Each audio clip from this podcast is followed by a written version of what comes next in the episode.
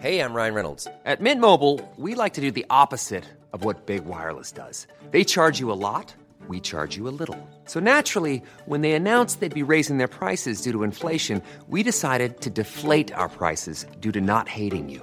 That's right. We're cutting the price of Mint Unlimited from $30 a month to just $15 a month. Give it a try at mintmobile.com slash switch. $45 upfront for three months plus taxes and fees. Promo rate for new customers for limited time. Unlimited more than 40 gigabytes per month. Slows. Full terms at mintmobile.com.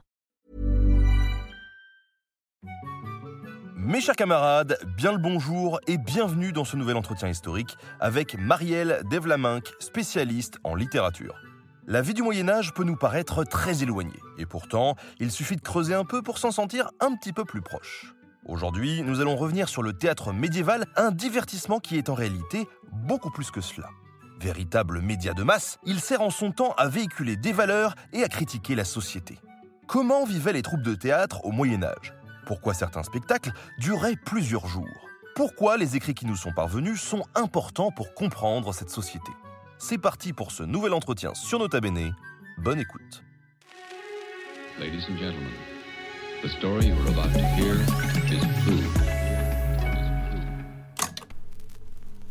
Mes chers camarades, bien le euh, bonsoir. J'espère que vous allez bien. À l'occasion de cette nouvelle émission, de ce nouvel entretien euh, historique, euh, j'ai envie de dire, nous recevons Marielle Devlamin, qui est doctorante de l'université Grenoble-Alpes, spécialiste de la littérature médiévale. Et son sujet de thèse, c'est euh, Public théâtre au pluriel pour une étude esthétique, historique et sociale euh, des premiers théâtres politiques en français du 15e au, au 16e siècle. Lauréate du CAPES, co-organisatrice en 2020 de la journée d'études Jeux de rôle, jouer des rôles avec notamment Audrey Dominguez qu'on a reçu il n'y a pas très longtemps euh, sur les plantes, membre de l'équipe de l'association KEST, association de jeunes chercheurs médiévistes. Et donc ce soir, nous allons parler ensemble de théâtre médiéval, le YouTube de l'époque. Bonjour Marielle, comment ça va? Bonjour Benjamin. Bah écoute, ça va très bien et toi? Écoute, euh, ça roule, super. Euh, content de te recevoir ce soir pour euh, parler théâtre parce que je sais que ça va être euh, trop bien. Quand on a voulu préparer juste l'émission en, en faisant un, un petit point où je t'ai dit bon alors est-ce que tu peux m'en dire un tout petit peu pour que je puisse préparer le truc? On a passé une heure et demie et j'avais pas envie de couper la caméra, donc je suis sûr que ça va être pareil ce soir. Donc ce soir on va parler de, de théâtre médiéval. Est-ce que tu peux déjà peut-être nous définir ce qu'est ce théâtre euh, finalement? Alors en, en premier lieu, euh, pour la période médiévale, évidemment euh, 5e, 15e siècle, euh, en réalité pour le théâtre, déjà ça déplace un petit peu les frontières chronologiques. Donc euh, déjà on est plus sur du 9e siècle, 16e siècle à peu près. Donc déjà ça déplace un petit peu euh, les bornes euh, aux grandes dames évidemment de, de tous les historiens. Et euh, quand on parle de théâtre médiéval, en fait, on parle de hum, tout un ensemble de pratiques euh, qui évidemment varient selon les circonstances, selon les époques. Euh, donc évidemment, le théâtre, euh, par exemple, en latin du 9e siècle, ça va pas être le théâtre du début du 16e siècle, évidemment. Euh, donc déjà, c'est un peu réducteur de parler d'un théâtre médiéval. Euh, c'est plutôt plusieurs euh, pratiques théâtrales qui se sont succédées, qui ont cohabité ensemble pendant cette époque-là. Et en ce qui me concerne, je suis surtout spécialiste du théâtre francophone. Alors j'ai vu sur Facebook que c'était un, terme qui avait fait débat dans les commentaires de l'annonce de ce live. Donc je pense que c'est l'occasion du coup de, le- mettre à plat. Effectivement, le français au Moyen Âge, c'est pas un français, c'est pareil. Il y a plein de langues régionales, plein de variations de langues, euh, voilà, qui descendent du latin euh, et qui connaissent des euh, variations particulières. Euh, évidemment, euh, si enfin, l'essentiel du corpus théâtral étant un ensemble de 500 textes plutôt situés sur la fin de la période du Moyen Âge, euh, évidemment, euh, la langue commence déjà à se standardiser un petit peu plus. Euh, c'est pour ça que je parle de théâtre francophone ou d'expression française, parce que je travaille en fait spécifiquement sur ces ouvrages-là qui sont en langue vernaculaire, donc pas en latin, du coup, euh, désolé pour les latinistes, euh, mais j'ai des collègues qui le font très bien, Mathieu Ferrand par exemple. Euh, et euh, c'est déjà une langue qui est beaucoup plus standardisée, qui a moins de traits dialectaux, et surtout en fait la grande époque de la langue d'oc, donc de l'occitan, quand même est quand même déjà bien passée puisque c'est 10e, 13e siècle l'occitan plutôt. Enfin même si évidemment ça continue d'exister jusqu'à nos jours, hein, mais, mais la grande époque euh, euh, médiévale de l'occitan c'est 10e, 13e et euh, l'essentiel du corpus en fait est plutôt situé sur la période 14e, 16e. Euh, donc ce qui fait qu'évidemment euh, bon voilà on, on est sur une période où le français ou précisément la langue d'oïl et toutes ces variations euh, s'installent bien et euh, c'est pour ça qu'on parle de francophonie. ce qui évidemment peut paraître complètement anachronique. La raison pour laquelle je parle de francophonie aussi, c'est parce que le théâtre médiéval n'est évidemment pas euh, limité par les frontières euh, politiques régionales, euh, par exemple du Royaume de France, puisque c'est quelque chose qu'on va trouver dans toutes les zones d'expression française. Euh, donc on va en trouver à la cour d'Angleterre, dans les Pays-Bas bourguignons, évidemment en France, la Confédération suisse. Euh, donc vraiment c'est en fait un, un, objet qui voyage beaucoup et qu'on trouve en fait un petit peu partout. donc c'est ça aussi son, son intérêt d'étude. Alors pour finir sur la question de qu'est-ce que le théâtre médiéval, il faut savoir qu'au Moyen Âge, le mot théâtre n'existe pas. Enfin, disons, si, il existe, mais c'est un terme technique qui désigne une réalité architecturale de l'Antiquité. Euh, donc évidemment, on va pas parler de théâtre au Moyen Âge, on va parler de jeu. Euh, jeu JEU, évidemment. euh, et donc, en fait, ce jeu euh, va pouvoir prendre plein de formes différentes. Ça va être un terme extrêmement polysémique qui va pouvoir désigner aussi bien ce que nous, on appellerait le théâtre aujourd'hui, c'est-à-dire des acteurs sur scène qui parlent, euh, qui bougent, qui évoluent, qui interagissent ensemble avec un public en face, que des tableaux vivants, par exemple, qui peuvent être aussi mentionnés en tant que jeu, euh, ou euh, des petites scénettes euh, en latin euh, mi-racontées, mi-jouées, des dialogues. Enfin, les formes sont assez euh, multiples, en fait. Moi, je travaille spécifiquement sur ce qu'on appellerait aujourd'hui théâtre, mais encore une fois, c'est une appellation qui est un petit peu, voilà, un petit peu, un petit peu moderne, quoi. Et alors, moi, la question qui m'anime, c'est pourquoi s'orienter euh, dans tes études vers euh, vers ça en fait vers le théâtre? Alors c'est maintenant que je vais étaler les dossiers euh, parce que là pour le coup c'est l'occasion de le dire. J'ai fait deux ans de prépa euh, littéraire euh, dans une petite prépa du nord de la France. ça s'est pas très bien passé et du coup je suis arrivée à l'université complètement paumée en lettres classiques et je savais absolument pas vers quoi me diriger. Et un jour, complètement par hasard, je suis allée euh, à un cours euh, qui portait sur le théâtre du Moyen Âge, qui était donné par euh, la professeure, enfin, elle était maître de conférence à l'époque, Estelle Doudet, qui est devenue ma directrice de recherche. Et en fait, dans ce cours d'introduction, elle nous a parlé d'une pièce de théâtre dont on reparlera sans doute dans la, fin de la journée parce que c'est une pièce qui me passionne et que j'adore. C'est le jeu d'argent ou la moralité d'argent, plus précisément, de Jacques Moliou, alors, on a un auteur, en plus, Cocorico, c'est génial. voilà, ça n'arrive jamais le théâtre médiéval. Alors, c'est un texte de 1470 euh, qui a pour particularité d'être une moralité, c'est-à-dire c'est du théâtre allégorique, euh, donc du 15e siècle, du coup, d'Avignon, euh, qui met en scène en fait un canevas qui est très très habituel à cette époque-là, c'est-à-dire que c'est un homme qui est déjà vieux, euh, et qui a trimé toute sa vie et qui reste pauvre et ça le déprime beaucoup. Il n'y a pas de Rolex. Il n'y a pas de Rolex, voilà, c'est le désespoir. Et puis il a peine de quoi manger et puis il a des rhumatismes, ça va pas et c'est dur et voilà. Et il rencontre un personnage qui s'appelle Argent.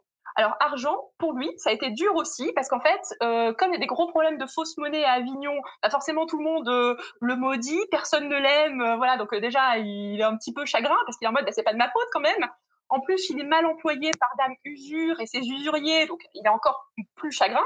Et puis il rencontre l'homme et il dit, OK, là c'est bon, le mec il a l'air vertueux, il a l'air carré, vas-y, on rentre à son service et ensemble on va faire des grandes choses, on va révolutionner Avignon. Alors évidemment, ça se passe pas comme ça. Euh, dès que l'homme a euh, l'argent, et eh ben il se met à dépenser malveau, euh, voilà, à vouloir euh, vivre au-dessus de ses moyens, euh, à vouloir des femmes, tout ça, voilà. Donc évidemment, Argent, bon, il est très déprimé pendant, euh, pendant la pièce.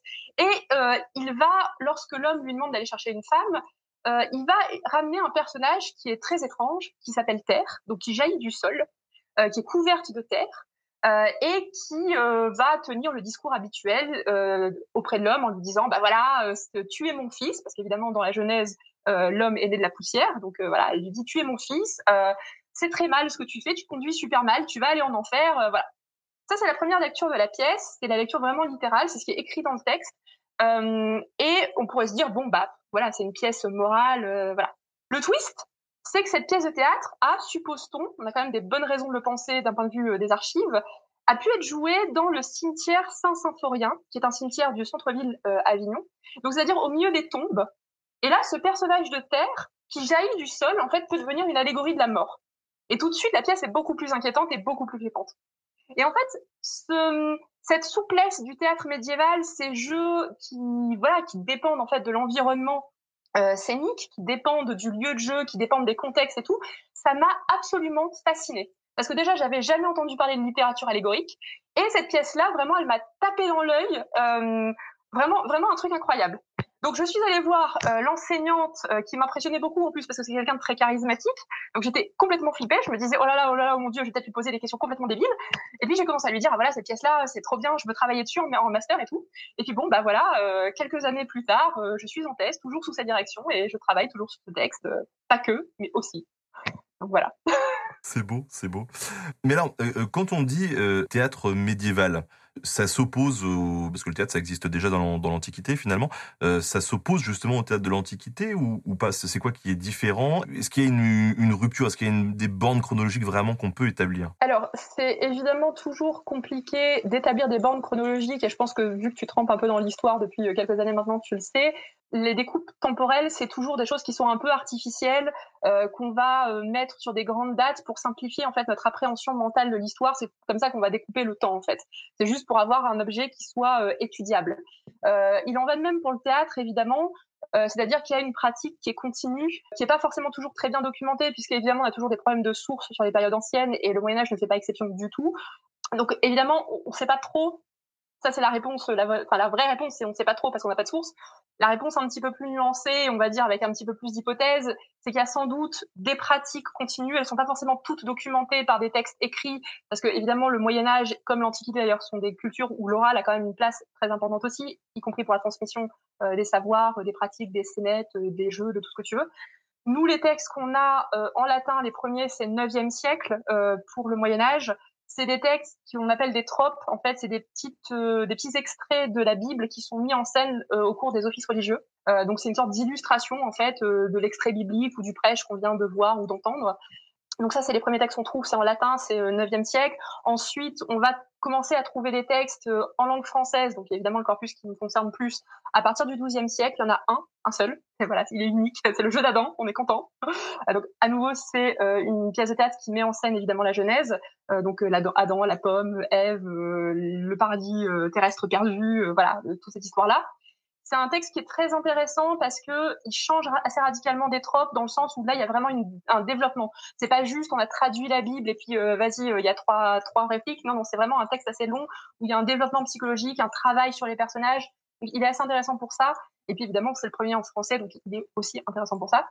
Euh, et ensuite on va avoir plein d'autres formes de théâtre. Donc au XIIIe siècle à nouveau problème de source, on va avoir un tout petit corpus c'est neuf ou dix textes, euh, j'ai toujours un doute, mais euh, voilà, moins d'une dizaine de textes, qui est situé autour d'Arras. Alors il y a un texte parisien, donc pardon, c'est pas uniquement autour d'Arras que les Parisiens ne m'en veulent pas, ne m'en pas.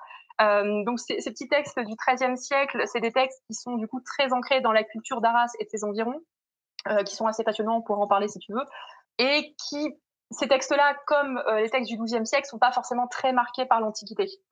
Pour autant, on sait qu'il y a une culture latine, notamment une culture savante, l'Antiquité est toujours là, on étudie toujours Claude, Terence par exemple. Il va y avoir par exemple des réadaptations ou des réécritures de ces auteurs-là dans les collèges, dans les lieux d'enseignement.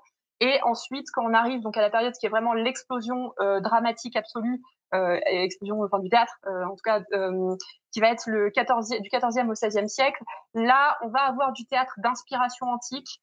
On va avoir aussi toujours ces pièces en latin qui, qui peuvent être inspirées de ces auteurs-là ou pas qui sont peut-être des fois aussi plus inspirées des, des traditions euh, en langue vernaculaire, c'est-à-dire toutes les langues qui ne sont pas le latin. Euh, donc voilà, on, va avoir des continuités. Elles sont difficiles euh, à vraiment euh, voir, en tout cas pour moi qui suis, euh, on va dire, demi néophyte, parce que c'est pas mon objet d'étude en fait. Donc voilà, je peux te répondre avec une avec pas mal d'incertitudes, mais parce que c'est pas mon sujet de prédilection. Peut-être que si Mathieu Ferrand était là, il me dirait mais non, Marielle, tu dis n'importe quoi. En fait, on a des réponses très claires sur cette question. Donc euh, voilà, s'il passe par là, peut-être qu'il me corrigera. Euh, mais voilà, on, a des influences antiques. Évidemment, le, la grosse arrivée euh, de l'influence de l'Antiquité, ça va être au courant du XVIe siècle, lorsque le théâtre dit médiéval, euh, j'allais dire, va se casser la gueule, mais c'est un peu, un peu réducteur de dire ça comme ça, mais disons, va, va connaître des pertes de vitesse sur certains genres. Euh, et là, en fait, c'est juste parce qu'on cherche euh, de nouveaux moyens de parler euh, à une société qui évolue, en fait, tout simplement. Donc, les codes esthétiques évoluent.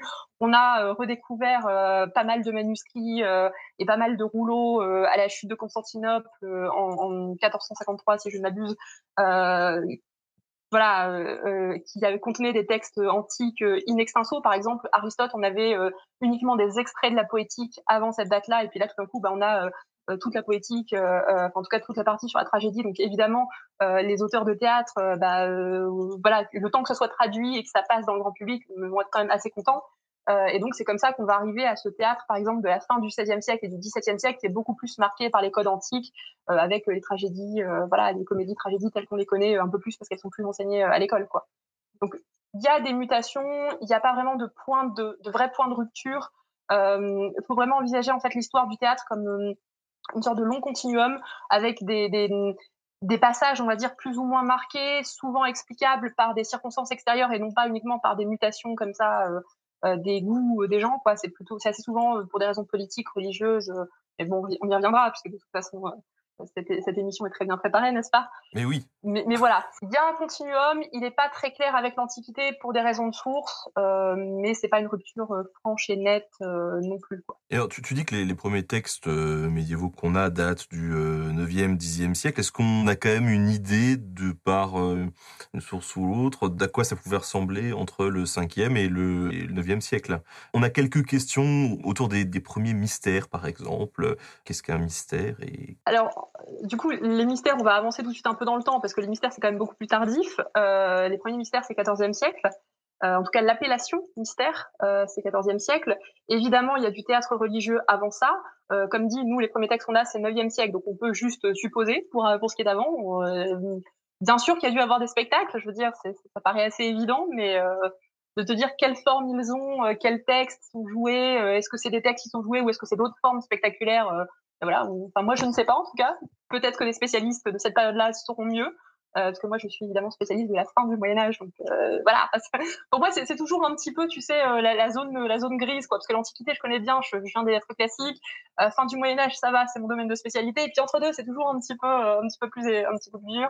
Et puis de toute façon le au Moyen Âge ils sont peu nombreux comme on disait dans le chat. Ils se battent pour les sources déjà. oui. Non mais ils ont raison. Enfin nous plus tardivement, même si on a des sources beaucoup plus abondantes, on continue de se battre aussi pour les sources. Donc mais oui, oui, du coup, évidemment, euh, euh, c'était quoi la question déjà? C'était en gros, est-ce qu'on a une idée de ce à quoi ça pouvait ressembler ouais, entre le cinquième et le, et le neuvième, quoi, vu qu'on n'a pas Malheureusement, je ne sais pas, mais peut-être que des spécialistes pourraient te répondre. Mais moi, honnêtement, je, n'en sais rien. En tout cas, tout à l'heure, tu nous parlais d'un théâtre euh, allégorique. Il y a plusieurs styles de théâtre. Comme tu nous l'as dit, ça regroupe quand même pas mal de trucs. Est-ce qu'on peut peut-être commencer à parler de ça, de ces différents euh, théâtre Alors, du coup, euh, les genres théâtraux qui sont connus euh, le mieux du grand public, donc la farce, l'immoralité, les mystères, c'est des, des, genres qui vont émerger dans le courant du XIVe siècle. Du coup, je vais juste revenir 3-4 secondes sur Arras avant, voilà, XIIIe siècle, très bien, XIIIe siècle. Euh, au XIIe et au XIIIe siècle, on va pas parler de genre particulier, on va parler de jeu ou de jeu par personnage. C'est l'appellation, la nomenclature basique pour parler de, de, pièces de théâtre médiévales. Euh, on va éventuellement parler euh, parfois de dialogue, mais c'est déjà plus tardif aussi le terme dialogue, et ça renvoie pas spécifiquement euh, uniquement au théâtre, puisqu'on peut avoir des formes plus philosophiques sur le mode, oui, des dialogues socratiques par exemple, écrits par Platon. Enfin, le terme dialogue est plutôt dans cette dynamique-là, même s'il y a parfois des pièces de théâtre qui s'appellent dialogue aussi. donc au XIIIe siècle, on va pas avoir de style particulier, mais c'est une époque qui est intéressante parce qu'elle a euh, vraiment des pièces très différentes les unes des autres. On va avoir par exemple des pièces qui sont euh, assez politiques, comme le jeu de Pierre de la Brosse, qui est justement ce fameux texte parisien. Euh, C'était donc un, texte qui a été écrit en fait à la suite euh, de la mise à mort de Pierre de la Brosse, qui était le chambellan de Philippe III, qui a été condamné pour des raisons qui m'échappent, mais c'était surtout des querelles d'influence et me semble-t-il de détournement d'argent, Peut-être que je m'avance un petit peu, mais... Il l'avait bien cherché dans tous les cas. Hein. Voilà. Peut-être. je ne juge pas. Écoute, le XIIIe siècle, c'est un peu loin pour juger. Euh, mais toujours est-il qu'apparemment, euh, son procès, en fait, a eu lieu... Euh, enfin, c'était pas un procès public, c'était un procès euh, un peu à huis clos. Euh, donc, évidemment, la population a juste été mise au courant de la chose après coup. et apparemment, il y a certaines sphères de la population chez lesquelles ça a pu ne pas passer. Mais en tout cas, euh, le pouvoir en place s'est senti obligé de commanditer un spectacle qui mettait en scène justement ce procès auquel personne d'autre que les jurés et, voilà n'ont pu euh, n'a pu assister. Et donc ce spectacle commence en fait par Pierre de la Brosse qui arrive sur scène. Il y a un tribunal d'allégorie devant lui et puis il commence à répondre aux accusations qu'il y a contre lui. Et en fait, à mesure que la pièce avance, on se rend compte que finalement c'était un sale type Enfin, en tout cas, c'est le discours de la pièce. Et finalement, donc, et eh ben voilà, euh, à la fin, il est mis à mort et tout le monde est content. Mais il y a cette pièce-là qui a pour but, voilà, de justifier une décision de justice et qui, je trouve, est assez intéressante pour ça. Et en plus, c'est du théâtre allégorique. J'aime bien le théâtre allégorique, donc forcément, je suis contente. Euh, mais il y a d'autres textes euh, qui sont pas du tout sur ce mode-là. Euh, par exemple, à Arras, il y a deux auteurs qui ont vraiment marqué le paysage arageois. Le premier, c'est Jean Baudel. Le deuxième, c'est Adam de la Halle. Alors, Jean Baudel était très connu. Hein, C'était le, grand poète slash dramaturge arageois. Euh, il a notamment euh, créé en fait carrément un genre musical qui s'appelle la pastourelle. Alors c'est pas du tout du théâtre, hein, pour le coup c'est des petites chansons qui mettent en scène des bergères euh, et des chevaliers qui essaient, désespérément de se faire les bergères en question. Alors spoiler alerte, c'est un, truc qui, qui à l'époque faisait beaucoup rire, notamment dans les cours. Aujourd'hui je pense que ça fait plus rire beaucoup d'avoir des chansons sur des bergères qui se font violer par des chevaliers, hein, honnêtement. C'est clair. Euh, mais bon, à l'époque, voilà, l'époque Moyen Âge, bah, ils en étaient plutôt fans dans les cours apparemment. Euh, bon, il y a des trucs qui sont quand même très parodiques, donc je pense qu'ils avaient quand même un recul, euh, au moins un peu sur certaines, euh, sur sur le, enfin, sur le, voilà, sur le topos que c'est en fait euh, de ces chansons. Et euh, il a aussi écrit une pièce de théâtre, au moins une en tout cas, qui est le jeu de Saint-Nicolas. Là, donc, du coup, s'il y a des étudiants à moi qui sont en train de regarder le live, je vous spoil à moitié une partie du cours de la semaine prochaine, jeunes gens. Prenez des notes. pas trop, parce qu'ils le réentendront. Mais euh, voilà, on, on, a cette pièce de théâtre donc euh, qui met en scène un pèlerin qui part en croisade et euh, manque de peau évidemment, il se fait capturer sur le chemin pour aller à Jérusalem. Donc là, on est vraiment dans la période en fait des derniers feux de croisade en fait, hein, puisqu'on est au milieu du XIIIe siècle. Euh, et euh, évidemment, il est amené devant le sultan, et puis le sultan lui dit bon bah tu as le choix, soit tu te convertis, euh, soit tu meurs. Et heureusement, plot twist, notre ami pèlerin est à Rajoie. Donc comme il est à Rajoie, il est sous la protection de Saint Nicolas, qui est le saint local. Et évidemment, donc il, dit non non mais attendez moi je peux pas me convertir parce que moi j'ai constaté la puissance de mon saint local et donc évidemment je suis dans la bonne religion parce que moi je vois tous les jours la puissance de Saint Nicolas et donc par extension la puissance de Dieu. Donc évidemment ça part pas en débat théologique, mais presque. On a euh, le sultan qui lui dit écoute si vraiment ton saint est si puissant que ça c'est quoi son domaine de spécialité? La protection des objets c'est ça? Eh ben nickel. On prend la statuette que tu as sur toi, on la fout devant le trésor royal, on enlève tous les gardes, on laisse les portes du trésor royal ouvertes. Si jamais demain tout est encore là à la pièce près, je te gracie et je me convertis. Alors évidemment, c'est une pièce de théâtre médiévale, donc il va se passer un miracle, évidemment. donc pendant la nuit, tu as des voleurs qui se pointent, qui raflent le trésor, et là, magie, enfin miracle, pardon. Euh, Saint Nicolas se pointe, l'étance sévèrement, il voit la lumière divine, il rentre le trésor. Le lendemain matin, le trésor est là, donc évidemment, le sultan se convertit. Ça, c'est une pièce qui est très drôle et tu vois, qui est complètement différente de la pièce précédente. Donc, tu as vraiment, en fait, au XIIIe siècle, ce truc-là qui est assez fascinant, c'est que tu vas avoir plein de jeux vraiment différents les uns des autres. Et en plus, comme le corpus est vraiment très limité, évidemment, on, chérit cette différence parce que, bah, voilà, on n'a pas grand-chose. Alors, on sait qu'il que, le théâtre, en réalité, n'était pas du tout un phénomène local au XIIIe siècle. C'est juste qu'on a un gros problème de source. On a retrouvé que ces textes-là. Et le deuxième auteur qui est hyper intéressant, sur lequel je vais sans doute passer un petit peu plus vite, c'est euh, Adam de la Halle, euh, qui en fait s'est beaucoup inspiré de Jean Baudel et qui du coup a parodié, réécrit, retravaillé euh, ses textes. Donc Les Pastourelles, ces petites chansons euh, grivoises, ça a donné la première comédie musicale en français, en tout cas à notre connaissance, qui est le jeu de Robin et Marion, euh, dans lequel la bergère euh, Marion arrive à ne pas passer à la casserole parce que c'est le personnage le plus intelligent de l'intégralité de la pièce et le plus débrouillard aussi. Donc voilà, le chevalier s'en trouve fort mari évidemment. Euh, et la deuxième pièce, c'est en fait une série de scénettes qui ont sans doute été jouées à plusieurs moments euh, au cours de grandes festivités qui duraient euh, une journée, une journée et demie. et donc en fait cette succession de scénettes, on a Adam de la Halle qui probablement jouait son propre rôle ou faisait en tout cas jouer son rôle par quelqu'un d'autre. Euh, qui annonce en grand happening qu'il se barre d'Arras parce qu'Arras il en peut plus, ça bouge pas. En plus, euh, il reste à Arras pour sa femme, mais sa femme finalement il n'est pas sûr de l'aimer tant que ça.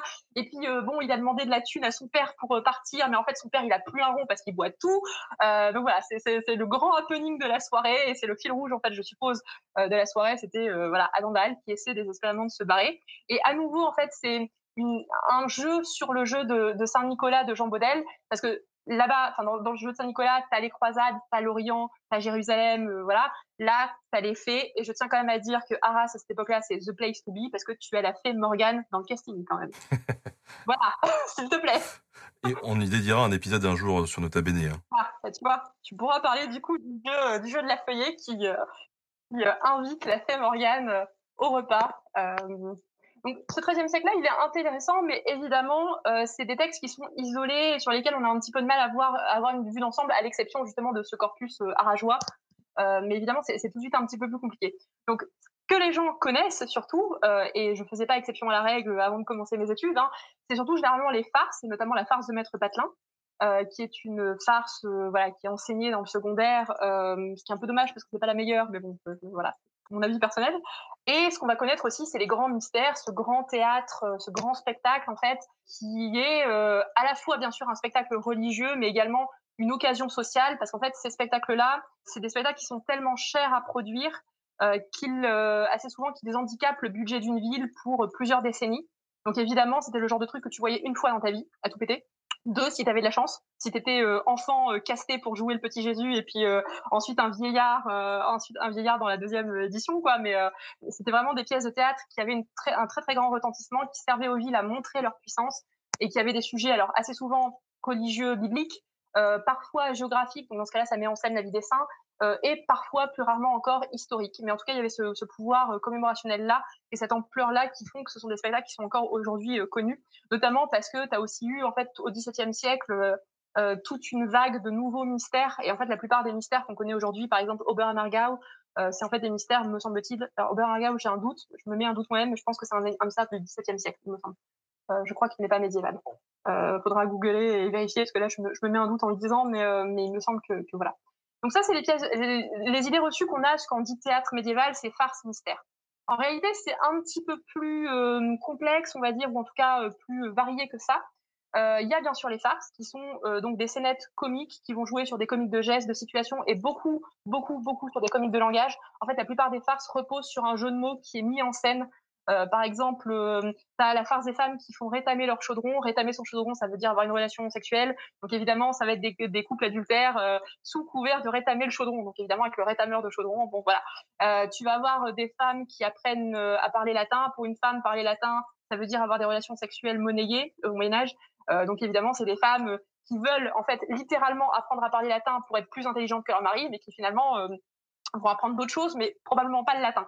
Euh, voilà, tu vois, donc les farces, c'est souvent ce genre de comiques-là, euh, des comiques de langage plutôt. Euh, c'est pour ça que je dis que le patelin est pas forcément la farce la plus représentative parce que c'est une farce qui elle repose beaucoup en fait sur le comique de situation et en fait c'est hum, assez exceptionnel en fait dans, dans ces corpus là. Ça va devenir beaucoup plus courant dans les farces du XVIIe siècle parce que oui il y a encore des farces du XVIIe siècle, mais au Moyen Âge c'est pas c'est pas le schéma le plus le plus courant donc elle n'est pas si représentative que ça.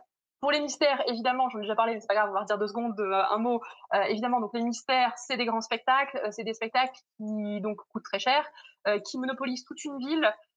ils sont souvent faits justement à l'initiation soit d'une compagnie, soit du parlement d'une ville.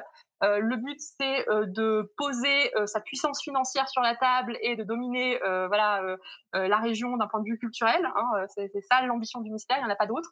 Euh, c'est aussi l'occasion de célébrer la ville, de célébrer la puissance de la ville, le pouvoir public en place, etc. Euh, même pour les mystères religieux, en fait, il y a ce truc de fédérer euh, une communauté autour d'un événement. Donc, c'est-à-dire que les acteurs, ça va être des gens de la ville. Parfois, c'est leur seule expérience théâtrale et ils vont dans ce cas-là être figurants, voilà. Évidemment, pour les rôles vraiment importants ou pour les rôles un peu spécifiques, on va prendre des acteurs professionnels, on va prendre tout un personnel qualifié. C'est vraiment en fait un peu la grande comédie musicale. Alors, pas musicale forcément, mais le grand spectacle de l'époque dans le sens où tu vas avoir des effets pyrotechniques. Euh, D'ailleurs, fun fact, euh, la poudre à cette époque-là est tellement chère que les artificiers demandent à être payés en poudre et non pas en or euh, pour leur participation à ce type de spectacle. Parce qu'en fait, la poudre est tellement chère que voilà, ils préfèrent être payés en poudre. Donc, ce, qui est, ce que je trouve toujours très drôle. Euh, donc voilà, c'est des, des, spectacles vraiment de très très grande ampleur, évidemment avec un sous-texte religieux évident, mais c'est la culture médiévale qui veut ça. Euh, voilà. Ensuite, donc, quand on arrive dans les genres un petit peu moins connus, tu vas avoir le théâtre allégorique, qui est mon petit chouchou, donc je suis très contente d'en parler. Euh, ce sont les moralités. Euh, alors, c'est un théâtre plutôt pédagogique, pas forcément uniquement pédagogique, mais assez souvent ça l'est, euh, qui a pour but en fait d'enseigner, alors à la fois un peu la doctrine biblique, mais pas tant que ça finalement, mais plutôt des valeurs morales et sociales en fait. Euh, donc c'est vraiment un théâtre qui va avoir pour but, au moyen euh, de l'allégorie, donc au moyen de ces euh, personnages qui incarnent en fait des idées, Euh, ça va être l'occasion en fait aux pour les spectateurs d'apprendre ce que c'est le bien, le mal, les bons comportements en ville, euh, la bonne morale, euh, les bons comportements en adéquation avec la Bible, voilà. Ces pièces, ces pièces ont, ce but-là. Et en fait, c'est assez marrant parce que dans certaines moralités, tu vois que les, les personnes qui écrivent les spectacles en sont très conscientes. c'est le cas, par exemple, de la moralité du jour Saint-Antoine. C'est une moralité qui a été créée en cadre scolaire au collège de Navarre. Euh, qui a été en tout cas représentée là, mais sans doute écrite euh, dans ces dans ces environs-là aussi, et qui met en scène en fait le personnage de Péché, euh, qui est hyper frustrée de l'existence des moralités parce qu'en fait elle donc c'est elle est représentée sous les traits d'une vieille femme d'une vieille une sorte de vieille courtisane en fait elle son truc pour faire pécher les gens et eh ben c'est de c'est en fait de les faire pêcher sans qu'ils le sachent. Donc en gros, elle a une voix enjôleuse, euh, elle les séduit, elle leur met des mauvaises idées en tête. Et par contre, dès qu'ils la voient, évidemment, ils flippent parce qu'ils se rendent compte qu'elle est dégueulasse et que, bah, que non, faut pas faire ça, sinon tu finis en enfer, quoi. Euh, et, en fait, le théâtre, pour elle, c'est sa fin du monde personnel parce qu'en fait, le théâtre l'oblige à s'incarner dans le corps d'un acteur. Et en fait, elle le vit super mal parce que du coup, tout le monde la fuit, en fait. Et, et sa crise existentielle dans cette pièce de théâtre-là, c'est ça. C'est de se dire, le théâtre, euh, aide les gens à prendre conscience que ce qu'ils font est mal. Alors, on peut nuancer un peu le propos parce qu'à la fin de la pièce, euh, la conclusion est un peu en demi-teinte en disant oui, enfin effectivement sur la pendant le théâtre, euh, effectivement, ils se rendent compte que ce qu'ils font est mal, mais par contre, est-ce qu'ils n'ont pas la mémoire un peu courte derrière? Et donc, c'est son plan, elle se dit, je vais jouer là-dessus, je vais les faire oublier, puis après, c'est bon, ils commenceront à pêcher, pas de problème. Peut-être un moyen de revendre cette pièce de théâtre pour que les gens reviennent. Voilà, bah, écoute, s'il y a des metteurs en scène dans la salle, euh, la pièce est écoutée. Mais, euh, voilà, donc ce théâtre moral-là fonctionne un peu comme ça. Alors, évidemment, là, c'est le côté pédagogique. Tu peux avoir des pièces qui, ont aussi vraiment un sous-texte politique très, très fort. Euh, par exemple, tu as La moralité des trois États, euh, qui est une pièce que j'aime beaucoup aussi, euh, qui met en scène chevalerie, labour euh, et clergé. Et en fait, les trois se mettent sur la gueule pour savoir qui est responsable des problèmes du monde. Voilà, tout simplement. Et donc là, vraiment, tu rentres dans une pièce qui est une pièce de circonstance, qui est en fait une pièce qui sert de couverture médiatique aux États généraux. Euh, et qui donc en fait, bah voilà, euh, finalement euh, transmet au grand public ce qui s'est dit à pas à huis clos, mais disons derrière les murs des États généraux, quels sont les fions que les représentants se sont envoyés dans la pomme, quels sont les, les, problèmes qui ont été soulevés, voilà. Et donc c'est une pièce qui est du coup allégorique, qui a un côté pédagogique parce qu'elle apprend aux spectateurs ce qui s'est passé, mais qui est plus dans l'enseignement moral, qui est plutôt dans la couverture médiatique. Et enfin, j'y arrive, tu as aussi les sottis, qui est un théâtre d'actualité. Euh, pour le coup, c'est vraiment de la couverture médiatique, de l'actualité, euh, de la polémique parfois aussi assez violente. C'est du théâtre qui va mettre en scène des personnages de sceaux. Alors c'est pas exactement la même chose que les fous. C'est plutôt des personnages qui sont remarquables par leur niaiserie, leur naïveté. Euh, ils sont pas forcément complètement fous, complètement tarés. voilà, ils sont plutôt un peu naïfs. Ils posent comme ça des questions et on leur pardonne parce qu'ils sont un peu fous. C'est quand même la question qui fait mal, tu vois. Euh, et ça, c'est des pièces de théâtre qui ont été euh, beaucoup utilisées euh, pour des couvertures médiatiques d'événements ou pour parler de sujets, on va dire, un peu touchy. par exemple, les Sautis de Genève, donc c'est deux pièces qui, du coup, sont des pièces de la Réforme, en fait, qui ont été jouées par des habitants de la ville qui étaient plutôt dans le camp protestant. et en fait, comme la pièce apparemment qu'ils voulaient initialement faire jouer a été censurée, ils sont arrivés sur scène en jouant leur propre rôle d'acteurs tout dépités qui pouvaient pas jouer. Et ils annoncent en fait aux spectateurs comme ça donc ça c'est la sortie des béguins ils annoncent aux spectateurs ils disent euh, voilà euh, on va pas pouvoir jouer parce que euh, on a perdu nos costumes. Vous voyez tous nos costumes sont déchirés on a perdu une oreille voilà c'est pas possible on peut pas jouer c'est la fin. Et en fait toute la pièce c'est une pièce qui, qui, qui en fait exprime l'impossibilité de jouer à cause de la censure. euh, puisque à cette époque-là, euh, à Genève, euh, en fait, c'est le moment où la ville, donc au début du XVIIe siècle, où la ville est tiraillée entre deux partis religieux, les protestants, les catholiques, mais aussi entre deux allégeances politiques, j'ai envie de dire, puisque les protestants sont plutôt partisans de se rapprocher de la Confédération suisse et que les catholiques sont eux plutôt partisans de rester du côté du duché de Savoie. Donc c'est vraiment une pièce qui est intéressante pour ça euh, et qui en fait passe bien parce que voilà, les acteurs sont un peu sots, ils sont un petit peu innocents et puis euh, en fait finalement ils appuient quand même là où ça fait mal quoi. T'as deux autres genres dramatiques euh, qui sont moins connus, enfin disons en fait qui sont moins connus de nous parce qu'il y a moins de sources, mais on sait qu'ils ont eu beaucoup de succès. Les premiers c'est les bergeries, ça met en scène des bergers et ils étaient souvent notamment employés euh, pour de la du, théâtre de circonstance en fait, c'est-à-dire qu'on dans les entrées royales par exemple dans les villes de, de princes ou de rois, euh, on allait jouer une petite bergerie c'était souvent l'occasion pour les habitants d'exprimer leurs attentes quant à la visite de ce grand personnage. Donc c'est voilà, c'est des petits bergers qui sont là en mode oui, alors il y a ça qui va pas, il y a ça qui va pas, il y a ça qui va pas, il y a ça qui va pas. Et alors là, deux fins possibles soit mais on a confiance, vous êtes là, c'est bon, tous les problèmes vont être résolus, soit ouais bah vous êtes là, bon c'est vrai c'est bien, c'est gentil de venir en visite, mais bon euh, qu'est-ce que vous allez y faire? Voilà, donc les deux les deux endings. Euh, et le dernier théâtre, c'est le théâtre vraiment d'inspiration antique. Euh, donc généralement là on réécrit les historiens antiques en fait qu'on met en scène. c'est un corpus à nouveau qui est assez localisé parce qu'on a, on a surtout retrouvé dans le nord de la France, je mets les guillemets, mais dans les régions de l'île, voilà l'île Valencienne, tout ça. Euh, et c'est du, théâtre en fait. Euh, enfin, la plupart des pièces qu'on a retrouvées en fait sont des pièces euh, issues des processions de Lille. Euh, donc chaque année ou chaque euh, voilà chaque paire d'années, il y avait des grandes processions à Lille qui étaient organisées et c'était l'occasion aussi de faire des concours de théâtre et des petits textes qui étaient représentés devant les notables par exemple et les jeunes en formation.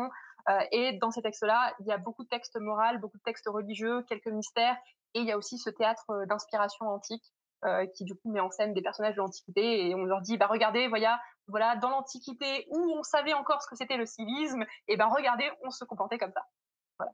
ça, c'est en gros les genres euh, qu'on peut trouver euh, sur la période qui, moi, m'occupe. C'est donc la fin du Moyen-Âge. Et moi, il y avait un, peut-être avant de revenir après sur euh, la politisation de certaines pièces ou autres, tu m'avais parlé d'un truc qui m'avait vraiment halluciné. Tu me disais qu'il y avait des pièces de théâtre un peu feuilletonnantes qui duraient plusieurs jours, en fait. Oui, alors ça, c'est les mystères, en fait. C'est-à-dire que les plus longs mystères, t'as as plusieurs jours de représentation parce que juste le truc est tellement long que tu, tu peux pas faire mieux, en fait.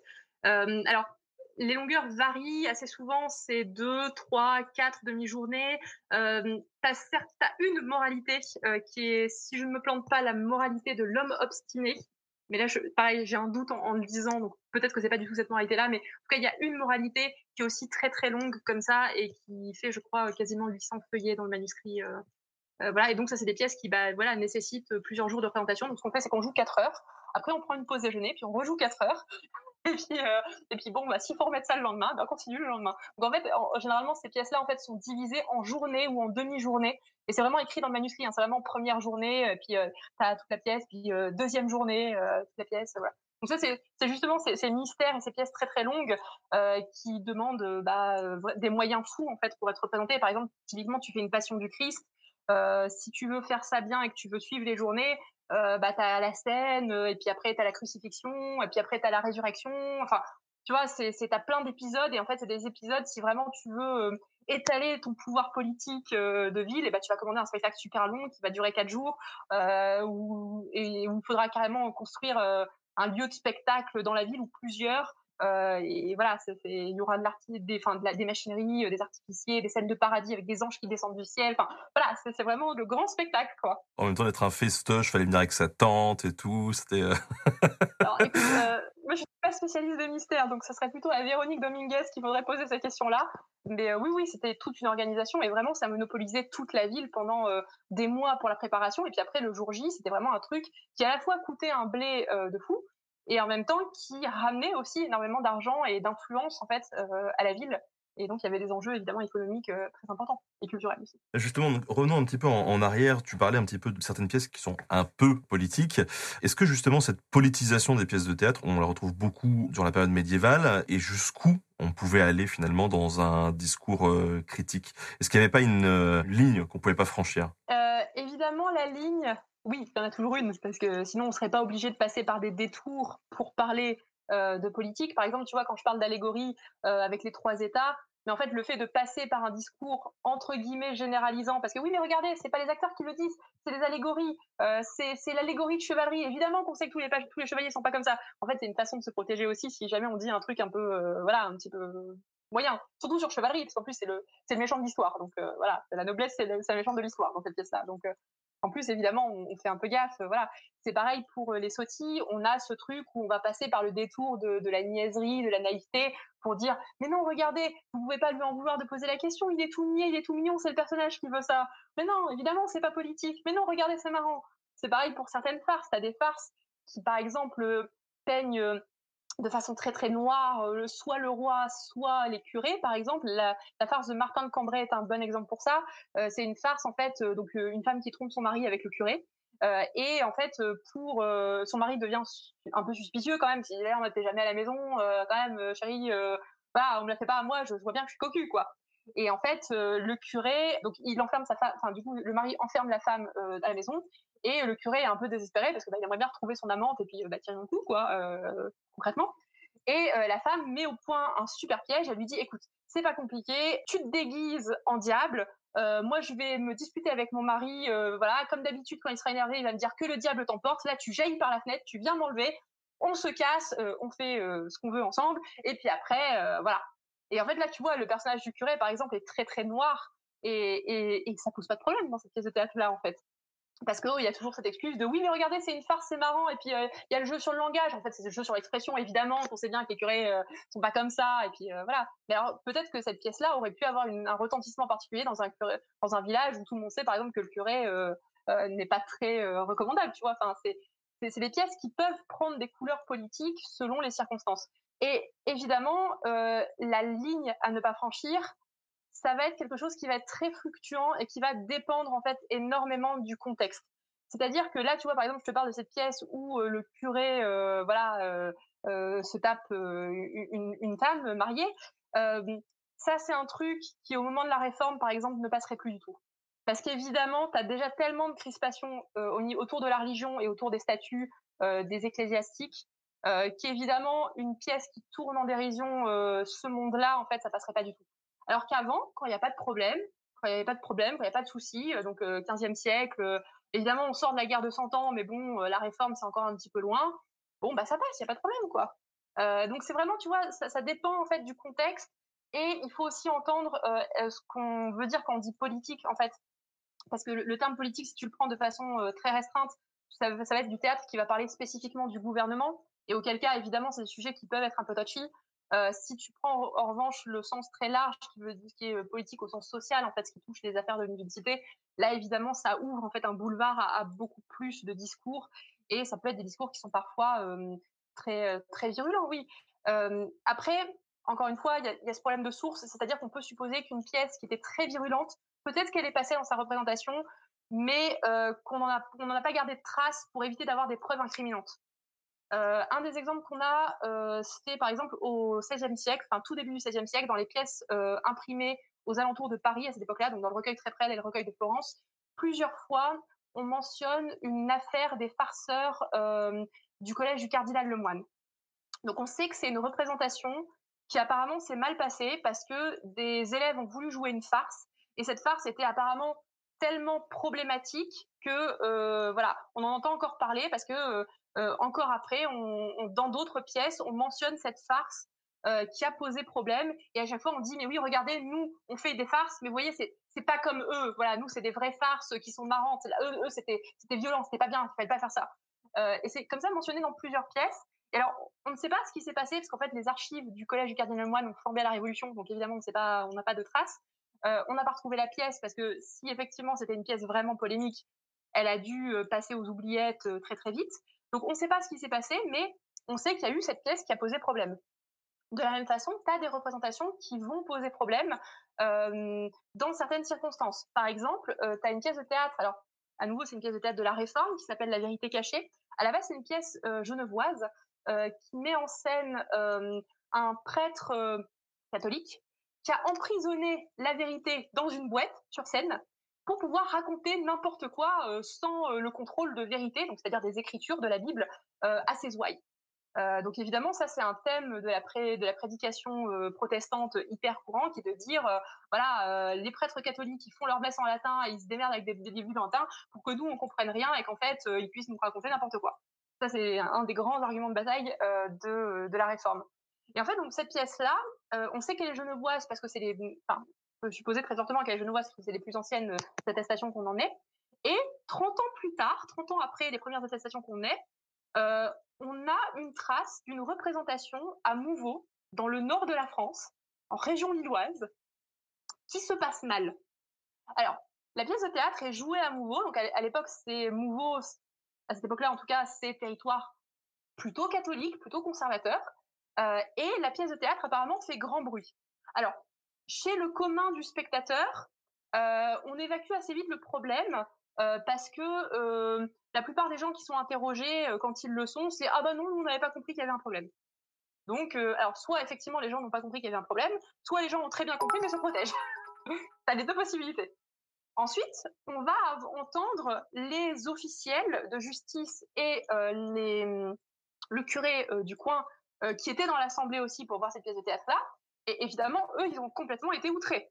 Euh, ils sont en mode non mais attendez euh, cette pièce c'est terrible c'est protestant euh, vous laissez jouer ça en ville c'est la cata c'est pas bien quoi. Donc évidemment une enquête va être ouverte et là il va falloir trouver les coupables. Parce que bah évidemment voilà il faut trouver des coupables. Alors qu'est-ce qu'on fait? Est-ce qu'on incrimine les acteurs? Mais les acteurs sont là en mode oui non mais attendez nous on a joué ce qu'on nous a jouer est-ce qu'on incrimine la personne qui a écrit le texte ou la personne qui l'a imprimé alors, l'imprimeur, il est à Genève, euh, l'auteur probablement aussi. Est-ce qu'on incrimine le marchand qui est venu ramener le texte? Bah, Dans le doute, euh, ce qu'on a fait ce jour-là, c'est qu'on a choisi d'incriminer euh, plutôt les acteurs qui ont dû payer les coûts du procès en leur disant, bah, voilà, vous avez joué un truc, mais vous auriez, dû comprendre. Mais tu vas avoir d'autres circonstances donc qui sont les mêmes, hein, c'est-à-dire des pièces de théâtre qui a priori ne posent pas de problème dans un contexte, mais qui vont poser un problème dans un autre contexte, où on va faire d'autres choix. Euh, c'est le cas de Dijon. Alors là, on va remonter un petit peu dans le temps, on va quitter l'époque de la Réforme euh, pour aller en 1447, euh, donc juste après la guerre de Cent Ans. si tu veux, après la guerre de Cent Ans, tu as énormément de compagnies franches, donc des compagnies d'archers ou des compagnies de mercenaires, qui ont été démantelées, en tout cas qui n'ont plus été payées par la couronne française et qui ont du coup bah, été renvoyées à leur vie de vagabond, quoi, basiquement. et tu as une de ces compagnies franches qui s'appelle les écorcheurs, qui sévit euh, aux abords de la ville de Dijon. Évidemment, ça pose un problème de fou parce que euh, ils rançonnent tous les marchands, plus personne ne sortir de la ville. Enfin, c'est la catastrophe quoi. Et les gens, il y a des femmes qui crament, euh, des gens qui sont tués et violés. Enfin voilà, c'est un peu la panique en ville. Et en fait, euh, lorsque euh, arrive en ville un grand personnage, on va jouer une farce qui, on le sait, a déjà été jouée en ville plusieurs fois sans que ça pose jamais le moindre souci. Cette farce, ce qu'on va faire, ce que les acteurs vont faire, c'est qu'ils vont juste remplacer un mot de la farce par estriver, qui veut dire les écorcheurs et qui renvoie directement à ses compagnies franches. Et là, tout de suite, le fait de changer un seul mot, euh, ça va foutre le feu aux poudres, on va arrêter euh, carrément la représentation, parce que là, on a compris, enfin, en tout cas dans le public, euh, tout le monde a compris que ce que les joueurs de la farce disent, c'est « Hé les gars, vous ne faites rien pour nous aider, on est dans la merde à Dijon, faites un truc, parce que là, en fait, c'est voilà, vous, juste vous ne servez à rien, quoi, basiquement. Vous êtes en place, enfin le pouvoir est en place, mais il ne sert à rien. Évidemment, ça passe pas, sans grande surprise. Mais tu vois, ça ne passe pas précisément parce que c'est une période de crise, en fait. Euh, et euh, là, ce qu'on va faire, du coup, c'est qu'à nouveau, on va mener une enquête, on va essayer de trouver coupable, qui a changé le mot, est-ce que c'est les acteurs, est-ce que c'est euh, le directeur de troupe, voilà. Et en fait, bon, euh, là, par contre, pas de chance, personne ne se dénonce. Donc du coup, ce qu'on a fait, c'est qu'on s'est dit, on va faire un exemple. Donc on va juste cramer le texte en place publique et puis voilà. Donc là, ils s'en sont plutôt bien sortis, ils n'ont pas eu d'amende. Est-ce que l'histoire dit si du coup ils ont dégagé les écorcheurs ou pas? Alors écoute, oui, la troupe a fini, la, la, la, la, compagnie franche a fini quand même par mettre, à être mise hors d'état de nuire. La pièce, je ne sais pas si elle a aidé à les mettre hors d'état de nuire, mais en tout cas, je pense qu'elle elle a mis un bon coup de pied dans la fourmilière à ce moment-là, dans l'espace public en fait. Donc voilà, donc tu as des textes qui peuvent être vraiment violents. Et alors, bon, dernier, mais là je me sens obligée, tu comprends, en tant qu'universitaire, il s'est passé un truc à l'université de Caen.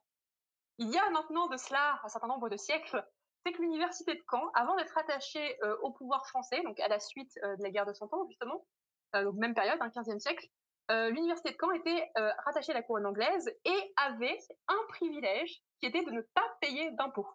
Évidemment, quand ils ont été rattachés à la couronne française, la couronne française a dit votre privilège là, c'est de la merde, aboulez la thune évidemment, ça leur a pas trop fait plaisir, on va pas se mentir. Donc, quand le collecteur d'impôts soutenu par les pouvoirs euh, publics de Caen euh, en place est arrivé, ce qu'on a fait, c'est qu'on a joué une petite euh, pièce de théâtre, alors qui est classée dans les. Alors, elle a la nomenclature farce.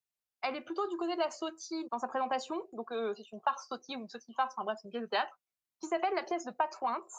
Euh, Patointe, ça veut dire pas de graisser, donc corruption. Voilà, déjà tu sens un petit peu l'ambiance. Et en fait, le personnage de Patouinte, c'est une allégorie à peine voilée, parce que l'allégorie est quand même très très fine, du collecteur d'impôts qui était assis au premier rang dans l'assemblée en train d'assister à la pièce. Et bien écoute, la pièce a tellement fait euh, succès, parce qu'en plus elle a été jouée notamment par celui qui allait devenir ensuite euh, le, le directeur, enfin le, recteur de, de l'université. Donc voilà, ça a été joué vraiment par les profs, par les membres du personnel, par les, étudiants. Enfin, ça, voilà, ça a été joué par le par le gratin, quoi, si tu veux. cette pièce donc a tellement bien marché que l'université a conservé son privilège pour une simple bonne raison, c'est que l'argument de la pièce, c'était écoutez les gars, soit on conserve le privilège, soit on se démerde pour retourner la couronne anglaise. bizarrement, l'argument a fonctionné. Voilà. l'argument a fonctionné. Donc tu vois, ça peut être des pièces en fait qui sont très virulentes et celle-là en fait a été conservée précisément dans les archives de l'université de Caen parce que c'était une victoire. Mais évidemment, si ça n'avait pas fonctionné, je pense qu'on n'aurait jamais entendu parler de cette pièce en fait. On a une question de Patrizio euh, qui nous dit mais comment les pièces de théâtre euh, naissaient? Dans un sens Est-ce que c'était écrit puis joué dans l'immédiateté ou est-ce qu'il y avait une sorte de processus, de procédure pour écrire les, euh, les pièces? Alors c'est évidemment une question à laquelle il est très difficile de répondre à moins d'une machine à voyager dans le temps. voilà.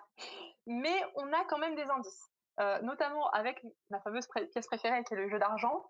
C'est une pièce qui est très intéressante parce qu'on l'a retrouvée dans un manuscrit de travail qui est aujourd'hui euh, conservé, euh, euh, si je ne dis pas bêtise, à Florence, me semble-t-il. En Italie, sûr, mais je crois que c'est Florence. Cette pièce de théâtre, en fait, est dans un manuscrit de travail, un manuscrit qu'on suppose quand même très très fortement être de la main de son auteur. donc en plus, c'est vraiment la relique absolue, quoi, si tu veux.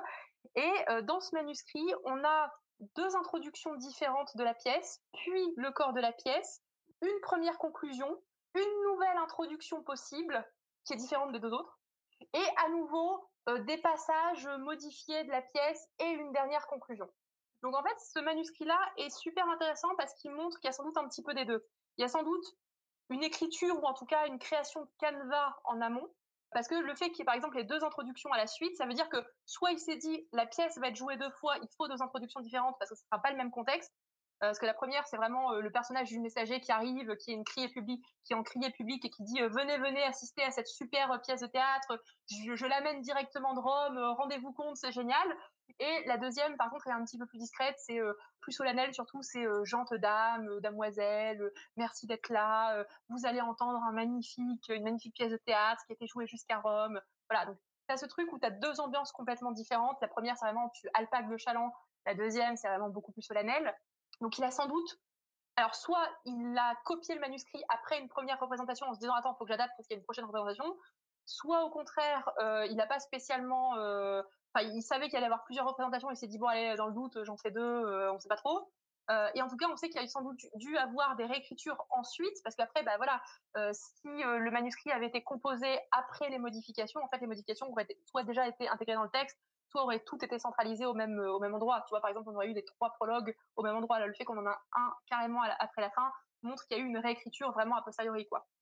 Donc, on ne sait pas trop, euh, d'autant plus qu'on a un autre problème de source qui est qu'on a beaucoup de pièces qui arrivent par des moyens euh, imprimés.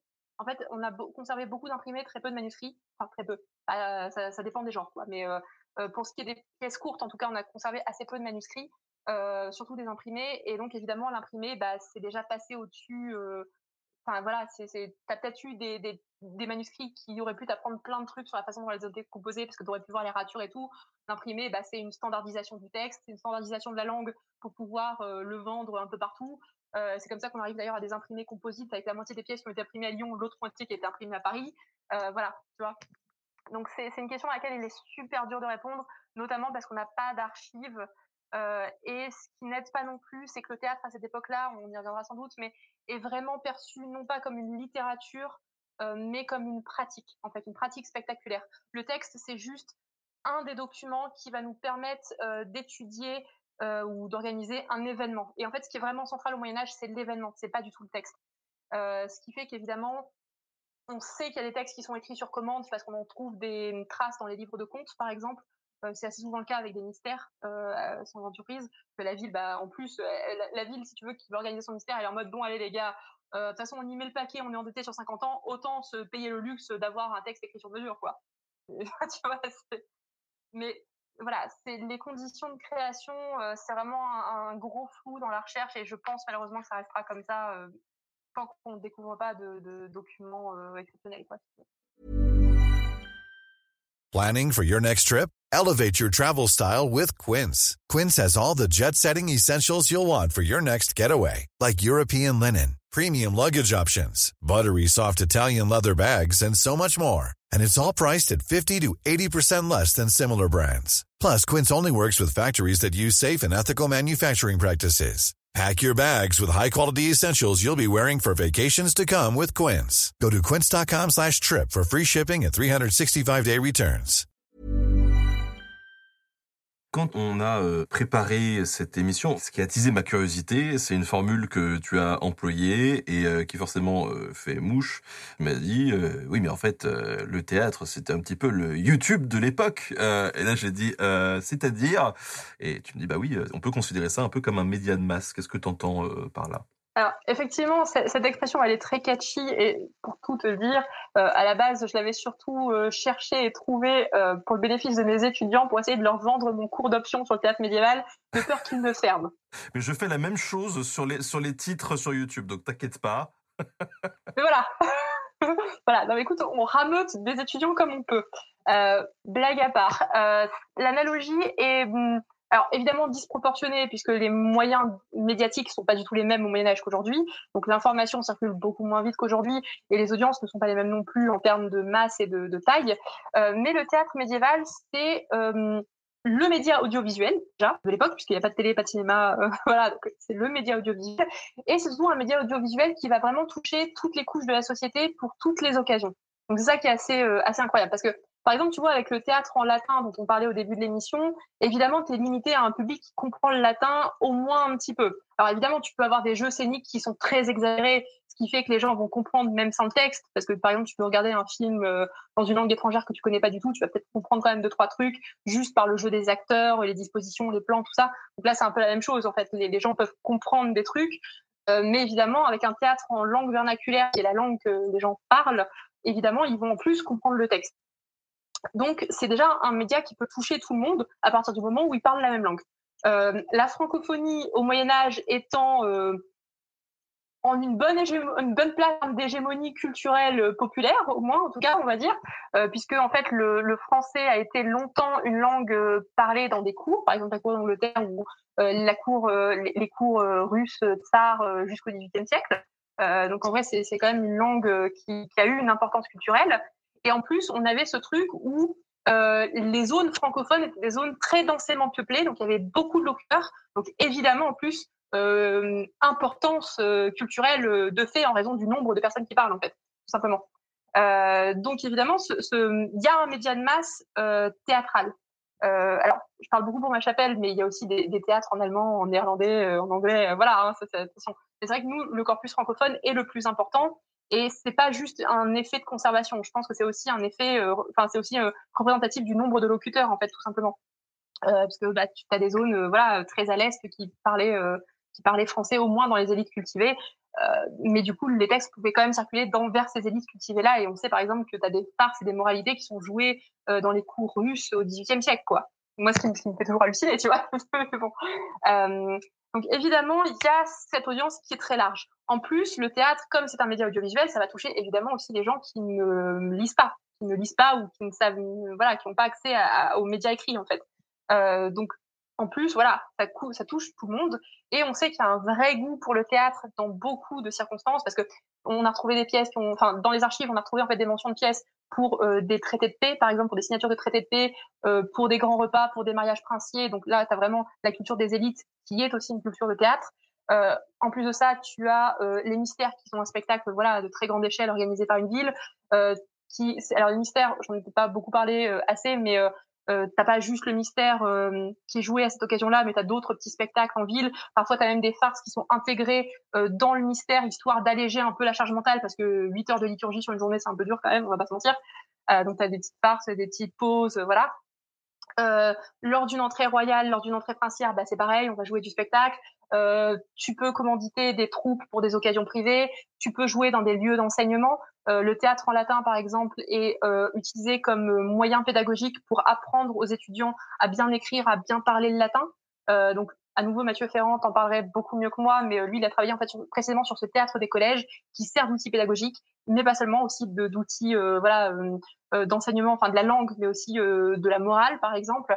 Euh, et c'est des pièces qui sont à la fois écrites par les professeurs, et, mais aussi euh, par les étudiants, qui sont jouées par les étudiants pour leur apprendre, par exemple, à bien s'exprimer en latin en public, euh, par exemple pour les futurs avocats ou les futurs curés, les futurs clercs, voilà. donc, tu as, vraiment ce truc où le théâtre, tu peux l'utiliser dans plein de circonstances, pour plein d'occasions, pour des occasions pédagogiques, morales, religieuses, culturelles, civiques. Enfin voilà, c'est vraiment ce truc, ce média audiovisuel qui va irriguer dans toute la culture. Alors évidemment, plutôt la culture urbaine, euh, parce que bah, tout simplement, euh, euh, c'est là où il y a le plus de monde. Et puis c'est là aussi où tu as le plus de professionnels de la parole. Donc en l'occurrence, soit vraiment des gens dont c'est le métier, qui sont vraiment des acteurs professionnels à plein temps, parfois attachés à des cours. Euh, tu as Michaud Taïwan, par exemple, qui est à la fois auteur, dramaturge et qui a même servi à plusieurs occasions de négociateur pour euh, les cours de la cour de Bourgogne, pour les duchés de Bourgogne. Euh, donc euh, voilà, être acteur ou être jongleur, voilà, attaché à une course, ça veut dire aussi être un diplomate, parce qu'en fait, on reconnaît que ces personnes-là sont capables de s'exprimer convenablement en toutes circonstances et donc d'être à même d'aider à la négociation, par exemple, de traités de paix. Donc voilà, par exemple, Micho Taïwan, la paix d'Arras, typiquement, c'est ça. tu vas avoir des acteurs qui ensuite vont être professionnels en troupe. Euh, alors ça, on en a des traces beaucoup plus sporadiques en fait, parce que euh, le tournant 14e, 16e, c'est une période où beaucoup des contrats sont encore des contrats oraux, tacites, euh, donc ils sont pas forcément mis par écrit. donc évidemment, on n'a pas beaucoup de contrats de fondation de troupes, par exemple, mais on sait que certaines troupes existent. On a des mentions de ces troupes-là, donc on sait qu'elles sont au moins présentes plusieurs années de suite, et donc c'est une troupe qui est quand même bien installée. C'est pas juste une assemblée de circonstances. Tu peux avoir aussi, cela dit, des assemblées de circonstances, par exemple des, des acteurs qui sont spécialisés dans un rôle. On a besoin d'un mec qui joue ce rôle, bah on va engager le pro qui, qui, qui joue ce rôle-là dans toutes les pièces euh, de la ville, quoi, tu vois. Euh, donc tu, tu, vas avoir comme ça plein de profils différents d'acteurs euh, et du coup évidemment plein d'occasions de jouer. Euh, parce que tu peux avoir soit des acteurs professionnels, soit des gens par exemple qui sont en formation, des étudiants euh, tu peux avoir également euh, des gens qui n'ont jamais joué de leur vie et qui vont juste jouer une fois pour un mystère et qui sont complètement amateurs, ou qui sont amateurs mais qui aiment bien et qui jouent plusieurs fois. Enfin, voilà, ou qui, ça peut être par exemple la famille qui va, euh, qui a acheté à prix d'or une petite farce pour pouvoir jouer au, au, mariage de leur fille. Enfin, voilà, tu vois, c'est, t'as plein d'occasions de jeu, t'as plein de discours possibles avec ce média-là. Et donc, évidemment, bah, moi, c'est pour ça que je le qualifie de média de masse, parce qu'en fait, tu, dans toutes les archives que tu dépouilles, tu as des mentions de spectacle. Quoi. Euh, c'est vraiment un phénomène euh, assez dingue euh, au Moyen Âge. Et en fait, là, tu vois, par exemple, on parlait, enfin, on parlait des, des 500 pièces environ en français qu'on a retrouvées. Alors, ça dépend des estimations de chercheurs, mais on estime qu'on en a retrouvé entre 5 et 15% selon qu'on soit très optimiste ou très pessimiste, tu vois. Euh, donc euh, voilà, c'est vraiment un phénomène, euh, c'est vraiment une culture dramatique très très importante. Du coup, effectivement, on, le voit, il y a une, pluralité des occasions pour jouer en fait et, représenter des choses. On cible du coup aussi tous les publics. Moi, il y a une question que, je me pose. Alors, je sais que c'est pas ta spécialité, mais mais vraiment précisément sur les sur les mystères. Si ça dure plusieurs jours, on, on peut imaginer que le quidam moyen peut peut-être pas arrêter de bosser pendant six jours aussi Ou alors c'est considéré justement une fête ou un événement tellement important ah que euh, tout le monde s'arrête Et la ville s'arrête pendant, euh, pendant, pendant 4-5 jours. Hein. Enfin, c'est pas s'arrête, parce qu'en fait, par exemple, les commerces et l'hôtellerie fonctionnent très très bien, tu vois, même à plein régime. Euh, mais, euh, mais oui, oui, non, c'est vraiment des occasions, des occasions assez folles, les mystères. Pour le coup, c'est vraiment un truc, je pense, dont on, dont on, a, on, a, on peine à prendre la mesure aujourd'hui parce qu'on n'a plus ce genre de spectacle urbain complètement taré qui monopolise toute une ville pendant, pendant plusieurs journées, quoi euh, les mystères, c'est vraiment quelque chose d'assez incroyable. Alors après, effectivement, euh, comme je disais, euh, les spectacles, c'est quand même plutôt urbain, dans le sens où c'est dans les villes où tu vas avoir plus de richesse, plus de confort de vie, en tout cas au Moyen Âge, même si Paris, c'est très discutable d'un point de vue sanitaire au Moyen Âge, par exemple, mais les villes de façon générale, mais tu as quand même plus de chances d'avoir du temps libre suffisant pour assister à un spectacle au Moyen Âge, tu veux, euh, quand tu habites en ville plutôt que quand tu habites euh, à la campagne. Ne serait-ce aussi parce que les acteurs doivent bien vivre et que bah, ils ont plus de chances de gagner de l'argent en ville plutôt qu'à la campagne, euh, avec un métier pareil, je veux dire.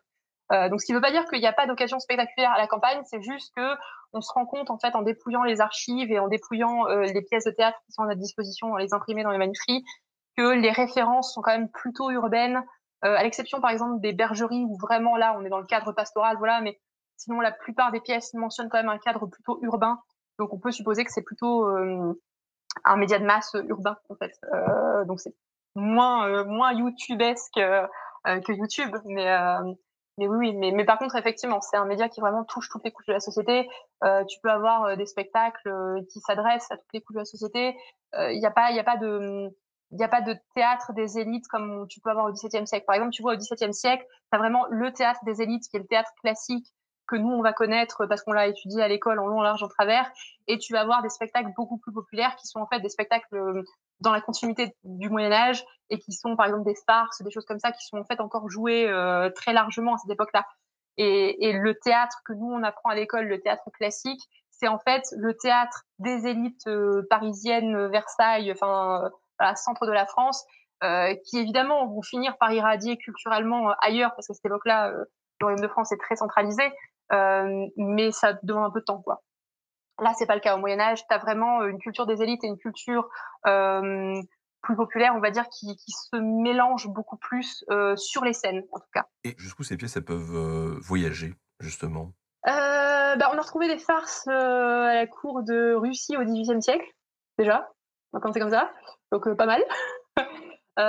plus sérieusement, alors, tu as, des histoires de voyage de pièces qui sont assez intéressantes. C'est le cas notamment d'une moralité en, alors à la base c'est en néerlandais, elle s'appelle Elkerlijk, euh, je prononce sans doute très très mal, euh, en dépit de mon nom de famille, euh, parce que je ne parle pas néerlandais évidemment. Donc Elkerlijk c'est une moralité euh, assez euh, basique, hein. c'est une vie humaine, en fait tu suis un humain qui fait des mauvais choix et puis finalement bah, il est puni à la fin, donc voilà. Cette moralité-là, on sait qu'elle a eu une traduction en anglais, Everyman, qui a eu beaucoup de succès d'ailleurs dans le monde anglophone. Et elle a aussi eu euh, une traduction euh, en latin, une première traduction en latin. Et ensuite, à partir de cette première traduction en latin-là, il y a eu deux autres traductions en latin, une catholique, une protestante, parce que le texte est arrivé au moment de la réforme. Donc c'était un texte qui, à la base, était plutôt au début 15e. Et en fait, les dernières traductions, euh, adaptations, sont des adaptations euh, partisanes, catholiques ou protestantes, euh, euh donc plutôt du 16e siècle, du coup. Donc c'est des pièces qui, peuvent voyager euh, dans toute l'Europe en fait. À partir du moment où tu n'as pas la barrière de la langue, ça peut voyager. Et donc évidemment, comme c'est des pièces francophones et que la francophonie est très large au Moyen Âge, évidemment ça voyage loin. On a une question de Romain Poissonnier qui nous dit justement en parlant de langue, est-ce que aujourd'hui on serait en mesure de comprendre une personne de, cette époque et elle de nous comprendre? Est-ce qu'on comprendrait quelque chose si euh, une pièce était reconstituée telle qu'elle euh, là devant nous? Alors, il y a l'accent qui changerait beaucoup quand même, euh, on va pas se mentir, parce que le, la, le côté phonétique de la langue, la prononciation, c'est quelque chose qui a quand même beaucoup, beaucoup évolué. Euh, après, honnêtement, le théâtre, c'est pas le truc le plus compliqué euh, à comprendre. Donc, je pense qu'on comprendrait, par exemple, mieux euh, du théâtre qu'un roman euh, lu, par exemple, tu vois. Euh, après, oui, évidemment, de toute façon, euh, tu as cinq siècles d'écart, donc bah oui, évidemment, non, on comprendrait pas, quoi. Mais et voilà. Mais tout comme nous aujourd'hui, par exemple, euh, tu vois, quand, pourtant je suis pas si vieille que ça, j'ai 29 ans. Quand je me balade dehors et que j'entends par exemple des collégiens qui parlent avec des expressions un peu familières, bon bah, il y a une expression sur deux que je ne connais pas. Pourtant, on a 10 ans d'écart.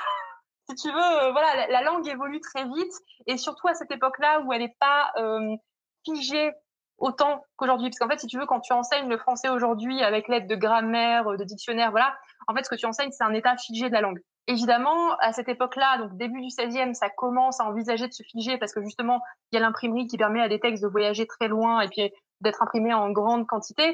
Donc il y a ce truc où on commence, où les imprimeurs notamment commencent à avoir cette réflexion, de dire, hé les gars, euh, si on normalisait un peu la langue, parce que là en fait, euh, bah, déjà c'est le bordel, parce que chacun écrit comme il veut, et puis en plus, euh, si on imprime une connerie, on va l'imprimer en 10 exemplaires, mettons, et en fait il y aura euh, plein de personnes qui la verront, euh, contrairement à un manuscrit où en fait bah, le manuscrit il est très peu consulté, tu vois. Donc évidemment, au Moyen Âge, la langue change beaucoup plus vite parce que tu n'as pas cette instance conservatrice euh, qui est l'enseignement et l'éducation nationale, hein, tout simplement, euh, et puis euh, l'Académie française aussi, euh, qui régule en fait les usages de la langue et qui donc garde la langue dans un état plus archaïque qu'elle ne pourrait l'être. Et je pense que c'est pour exemple qu'aujourd'hui tu as vraiment une telle différence selon le, les niveaux sociaux, par exemple. qu'une personne vraiment qui, a, grandi dans une culture, mettons, aisée, on va dire, et autant de mal à comprendre une personne qui a grandi en banlieue, euh, on va dire à âge égal, tu vois. Parce que tu, tu as un endroit où on va avoir ce code linguistique, euh, entre guillemets, des élites qui va être transmis, et tu vas avoir un autre endroit où, par exemple, le code sera plus difficilement transmis, peut-être parce que c'est pas la langue maternelle de la personne, euh, peut-être parce qu'elle n'a pas eu l'occasion d'être scolarisée, scolarisée longtemps. Euh, enfin voilà, tu vois, tu as plein de raisons en fait sociales qui font que la langue sera finalement sera deux langues différentes en fait. Voilà. Et donc, bah, au Moyen Âge, tu as ça, et je pense que c'est en, plus encore accentué parce que pas de centralisation sur la langue, dans le sens où chaque région a ses particularités, beaucoup plus qu'aujourd'hui. Euh, donc évidemment, euh, bah, je pense que non, on comprendrait pas un médiéval. Euh, mais si ça peut te rassurer, je pense qu'un gars on comprendrait pas non plus en fait. Donc voilà, ou très pâle. Bon, on a parlé un petit peu des différents types de théâtre, de ce qu'on pouvait faire passer à travers ces différentes pièces, des, des publics cibles, de cette aspect un peu média de masse à, l'ancienne. Maintenant, j'aimerais qu'on s'intéresse peut-être un peu aux au premiers protagonistes euh, du sujet, à savoir les acteurs, en fait, quand même. Parce que je pense qu'il y a quand même pas mal de choses à, dire aussi autour de ces acteurs. Comment est-ce que, justement, on devenait acteur? Je vais faire un premier disclaimer qui est de dire que je suis pas, je suis pas du tout historienne. Évidemment, j'ai des billes sur la question des acteurs, mais euh, quelqu'un comme Marie Boac-Gironès, qui est la grande historienne des spectacles au Moyen Âge, euh, qui est chercheuse au CNRS et qui euh, voilà qui, qui, pond chaque année des articles absolument brillants sur la question, euh, le dirait donc beaucoup mieux que moi sans doute et avec beaucoup plus d'exemples euh, pertinents. Euh, donc du coup, je vous renvoie à tous à un article qui s'appelle À qui profite l'auteur et à son petit frère ou son grand frère, je ne sais plus quel des deux est antérieur, qui s'appelle L'histoire de l'acteur au Moyen Âge. Les deux sont trouvables en ligne gratuitement. Donc voilà, lisez-les. Euh, voilà, je vais juste les résumer là. Clairement, je vais juste les résumer. alors, on n'a pas beaucoup de documentation sur les acteurs, parce toujours problème de source, euh, pas suffisamment de, de, contrats en fait. Euh, on sait qu'il y a des zones de professionnalisation. Par exemple, les acteurs de farce sont assez souvent spécialisés sur la farce. Euh, donc on sait qu'il y a des domaines de spécialisation. Pareil pour les personnages de fous. On sait que dans beaucoup de moralités où il y a des fous qui apparaissent, on a la mention, par exemple, ou dans les mystères, d'un acteur spécialisé dans les rôles de fous qui est commissionné spécialement pour l'occasion et qui en plus est plutôt grassement payé. Donc ça doit être, quelque chose qui était quand même très dur, euh, qui était considéré comme très dur euh, à jouer. Et effectivement, jouer la folie pendant 15 minutes, je pense que ça doit être assez dur de le faire bien. donc on sait qu'il y a des domaines de professionnalisation. Donc là, on, peut supposer bah, assez raisonnablement que c'est des gens qui se sont formés sur le tas, peut-être au sein de compagnies, de confréries, de voilà, et qui ont eu ce parcours-là. On sait également qu'il y a des, un certain nombre de personnes et d'acteurs dont euh, l'activité euh, euh, de comédien n'est pas la seule activité professionnelle. C'est-à-dire qu'on a par exemple des gens qui sont tanneurs et joueurs de farce, par exemple. Bon, ça, généralement, c'est noté dans les contrats, les quelques contrats qu'on a. On a un tel qui est chaudronnier et joueur de farce, par exemple.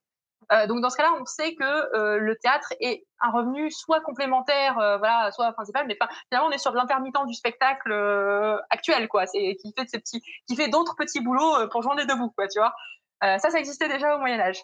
on sait également qu'il y a un vrai vivier d'acteurs et notamment de jeunes acteurs dans les lieux de formation qui préparent à des métiers de la parole. Donc les futurs avocats, les futurs euh, médecins administratifs, astrologues, tout ce que tu veux, euh, les futurs professeurs, euh, bah, évidemment des étudiants de tout poil, euh, et euh, les futurs, on va dire, clairs, alors clairs au sens de savants ou au sens de personnel administratif, et les futurs personnels religieux.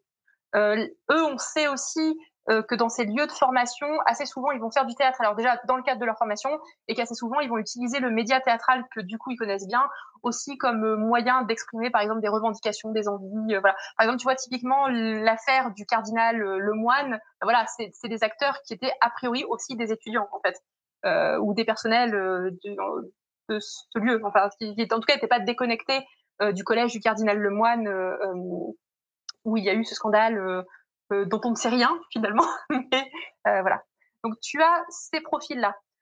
Autre élément qui est euh, assez, je pense, important, c'est de se dire que le théâtre reste une prise de parole publique. Donc évidemment, les acteurs, a priori, il y a quand même peu de chances qu'ils viennent de mieux complètement défavorisés et complètement non autorisés à prendre la parole en public. Donc on peut supposer assez raisonnablement que c'est des gens qui ont les moyens de se payer des études, qui déjà ont les moyens probablement au moins un petit peu de savoir lire, pas forcément écrire, mais au moins savoir lire, euh, et que c'est aussi sans doute des personnes qui ont un statut un peu particulier dans la communauté. Parce qu'évidemment, il y a des troupes qui voyagent, euh, mais il y a aussi des troupes qui vont être attachées à un lieu, à une ville. Par exemple, on parlait pour le XIIIe siècle euh, de toutes ces pièces de théâtre autour d'Arras. En fait, toutes ces pièces de théâtre ont été trouvées dans un manuscrit qui est le manuscrit de la confrérie des jongleurs et bourgeois d'Arras, qui est en fait la grande association culturelle à Arras à cette époque-là. Et en fait, c'est une confrérie qui rassemble à la fois bah, les bourgeois et les personnels de spectacle, en fait. Euh, donc il y a quand même ce statut-là. On a des personnes qui sont à la cour, donc pareil, a priori, ils viennent pas d'un milieu social trop bas, en fait. Et après, évidemment, tu as tous les euh, tous les acteurs, euh, voilà, un peu novices, euh, qui viennent juste pour l'occasionnel spectacle, les amateurs, tout ça. Là où effectivement, on peut assez raisonnablement supposer que la, la population doit être un petit peu plus variée, sans doute. Euh, mais voilà, il y a, y, a, y, a, ce, ce milieu social à, nouveau assez urbain et, et, finalement assez cultivé avec des guillemets parce que c'est pas forcément des milieux sociaux très très hauts, pas forcément très, très riches, disons, euh, parce que tu peux avoir par exemple le bas clergé qui a, qui a pas une thune, mais en fait ils ont juste euh, cette chance de savoir euh, au moins lire un peu, quoi. Tu vois, pas forcément écrire très bien, mais au moins lire, tu vois. Euh, donc c'est quand même le, théâtre est quand même bah voilà un média de personnes qui est autorisé à prendre la parole en public, donc une certaine élite au moins culturelle. Toutefois, euh, il faut pas écarter non plus euh, les confréries religieuses. Euh, alors c'est vrai qu'on n'en parle pas beaucoup parce qu'en fait en France, enfin dans le royaume de France et, et attenant, euh, on a eu assez vite euh, la Sorbonne qui a fait le ménage en confisquant euh, tous les ouvrages des couvents féminins. Donc évidemment, il y a eu une radia des sur les couvents féminins, tous les ouvrages confisqués, et du coup, on a tendance à se dire bon bah voilà, dans le royaume de France, oui, tu as du théâtre dans les dans les couvents, enfin dans les dans les confréries masculines, mais finalement, t'as pas pas de théâtre des couvents. Or, ce qu'on voit à l'échelle européenne, dans le monde germanophone, mais également par exemple dans les Pays-Bas bourguignons, euh, donc euh, voilà toute la zone euh, nord, Liège, Belgique actuelle, tout ça, tu as en fait du théâtre de femmes dans les couvents. alors c'est pas forcément elles qui ont écrit les pièces, hein, ça peut être des pièces qu'elles ont récupérées à droite à gauche, mais on a ce, ce, manuscrit très précieux qui est actuellement au musée Condé à Chantilly. Voilà pour ceux qui sont curieux, qui seraient curieux de le voir. Alors il n'est pas numérisé malheureusement, euh, mais c'est un manuscrit qui moi je trouve très émouvant. Donc c'est un manuscrit qui est tout en longueur. Euh, je t'enverrai des photos si tu veux, euh, si tu veux documenter ça. Euh, c'est un manuscrit qui est tout en longueur et en fait sur lequel il y a deux euh, graphies. Euh, euh, la première partie qui est un extrait mystère d'Abraham qui a été écrit par l'ancienne mère abbesse, donc c'est des très grosses lettres parce que tu sens que bah, elle voit plus grand chose, la pauvre. Et en fait, les trois pièces suivantes ont été écrites par sa successrice, qui est la sœur Catherine Bourlet, euh, donc on a son nom en plus, et qui sont écrites, je pense, dans la gothique la mieux formée que j'ai vue de ma vie. Euh, voilà, les, lettres font 5 mm de haut, c'est d'une régularité folle, t'as l'impression que le texte est imprimé, en fait non, c'est manuscrit. Et en fait, on, on, sait par les archives de ce couvent qu'elle a eu euh, notamment, euh, enfin pas uniquement grâce à ça, mais aussi grâce à ça, grâce à sa, sa, capacité à écrire très très lisiblement et très très bien, elle a eu son job de mère abbesse en fait. Euh, voilà. Et donc là, dans ce cas-là, bah, tu vois, tu as un théâtre féminin de couvent euh, qui donc qui est très moral, très religieux, euh, voilà tout ce que tu veux. Évidemment, c'est un couvent, je veux dire. Euh, mais tu vois, c'est voilà, t'as as ce, ce théâtre-là. Alors pour les troupes euh, hors des couvents, évidemment, il y a aussi des femmes. Euh, à nouveau, c'est moins bien documenté parce qu'en fait, il y a cette habitude médiévale un peu triste pour les chercheurs, chercheurs, chercheuses que nous sommes, qui est que lorsqu'on fait un contrat pour une femme, en fait, le contrat est mis au nom du mari. Euh, donc évidemment, du coup, c'est beaucoup plus dur à documenter de savoir exactement à quel moment le contrat est en fait pour la femme ou euh, où est-ce que c'est vraiment le mari qui était sur scène, quoi. Euh, mais voilà, on sait que c'est possible dans les mystères, par exemple, typiquement quand tu dois faire de la figuration euh, euh, sur les personnages féminins, bah tu mets une femme sur scène, quoi. Enfin, je veux dire, t'as des femmes en ville, bah tu les mets sur scène, voilà. c'est pareil pour les farces, les troupes étaient très probablement mixtes. Enfin, je veux dire pour des pièces qui, qui jouent autant sur le comique grivois, bon voilà, a priori c'est probablement mixte. Peut-être que les théâtres moraux, par exemple, étaient plus masculins ou les théâtres des collèges étaient plus masculins, mais parce qu'en fait les femmes n'avaient pas accès à ces lieux d'éducation-là. Euh, mais voilà, donc encore une fois, ça dépend vraiment des circonstances. Euh, euh, voilà, mais donc, voilà. Donc oui, il y avait des actrices au, au, ménage. Est-ce que ces troupes justement, elles se forment spontanément parce que il y a, je sais pas, un, un, auteur, un metteur en scène qui a une pièce à faire jouer et donc il recrute des gens, ou est-ce qu'il y a des troupes vraiment professionnelle, itinérante, euh, qui reste soudée, tu vois, avec les mêmes acteurs et qui va euh, voyager comme ça pour présenter ses pièces Alors à nouveau, c'est un peu dur de répondre pour des questions de source. Euh, il y a très probablement les deux cas de figure. Là, c'est vraiment une hypothèse, une hypothèse de ma part, parce qu'en fait, en, réalité, je, moi aussi un point d'interrogation sur cette question-là. pour en plus ne pas l'avoir travaillé autant que ça. Il y a sans doute plein de cas de figure différents. En fait, tu peux avoir des troupes professionnelles qui restent soudées plusieurs années de suite. Tu peux avoir des troupes professionnelles, par exemple, qui s'assemblent pour jouer un spectacle en particulier, qui ensuite se désassemblent. Euh, tu peux avoir des troupes euh, pro qui vont s'assembler autour d'un mec qui rédige les textes. Tu peux avoir des troupes aussi qui vont s'assembler ensemble et qui vont rédiger peut-être ensemble les textes. Euh, voilà, parce que encore une fois, en fait, beaucoup de textes sont anonymes. T'en as certains qui sont signés, mais en fait, généralement, les textes qui sont signés, c'est des textes qui ont une grande autorité, donc les mystères, parce que c'est prestigieux d'écrire un mystère. Évidemment, écrire une petite pièce polémique, c'est beaucoup moins prestigieux d'un coup, et peut-être que c'est mieux de pas me mettre son nom, tu vois. Euh, donc, euh, évidemment, du coup, ça va dépendre euh, beaucoup des circonstances et beaucoup des textes aussi qui sont présentés. Euh, une troupe, par exemple, qui s'assemblerait pour un mystère, ça aurait pas de sens parce qu'un mystère, tu t'en joues un une fois tous les 50 ans, donc euh, évidemment, tu, tu peux pas faire tomber sur euh, sur une occasion tous les 50 ans, quoi, tu vois. Euh, et dans ce cas-là, bah voilà, c'est pas vraiment une troupe, ce sera la ville qui sera fédérée par des gens de métier, mais ce sera, sera pas une troupe parce que c'est énorme. Enfin, je veux dire, des fois, tu as des centaines de figurations, quoi. Donc euh, voilà. Donc je, pense que tu dois avoir un peu tous les cas de figure, euh, mais à nouveau, je parle avec beaucoup de prudence parce que je suis pas spécialiste de la question, tout simplement. Oui, après on peut on peut imaginer, euh, même s'il y a 500 ans d'écart, que enfin aujourd'hui le théâtre ça s'organise de manière très plurielle aussi, quoi. Donc que effectivement à l'époque il pouvait avoir plusieurs approches et plusieurs moyens de faire fonctionner les différentes troupes et les différentes pièces. Parlons thunes. Euh, est-ce qu'on a des traces justement de la monnaie qui pouvait circuler? Comment étaient rémunérés euh, les acteurs? Est-ce que ça pouvait pas euh, engendrer certains biens On disait tout à l'heure, on parlait de pièces de, de propagande. Est-ce qu'il y avait peut-être traces de, de, certains auteurs qui étaient des véritables mercenaires, enfin acteurs, et, ou, ou d'autres qui, au contraire, ne voulaient pas se laisser dicter par la monnaie? J'en sais rien. Alors, à nouveau, je pense qu'il y a tous les profils qui ont existé. Euh, au niveau argent, c'est parfois, c'est souvent là où on a de toute façon le plus de traces des spectacles. Euh, c'est dans les livres de comptes, assez souvent. Soit dans les livres de comptes, soit dans les décisions parlementaires d'autoriser ou d'interdire un spectacle, mais généralement ça va de pair avec le livre de comptes de toute façon. Euh, donc, dans les livres de comptes, on a euh, des mentions, euh, par exemple dans le cadre de concours de spectacles, par exemple dans des grandes festivités, on va faire un concours de spectacle et puis on a des mentions de prix. Donc là, tu sais que voilà, les troupes peuvent gagner des prix, euh, du coup des prix en argent évidemment. donc voilà, là déjà c'est une source de revenus. Tu sais, on sait ensuite que dans certaines occasions, tu as des autorisations pour les troupes, par exemple de faire passer le chapeau ou de faire payer le billet d'entrée.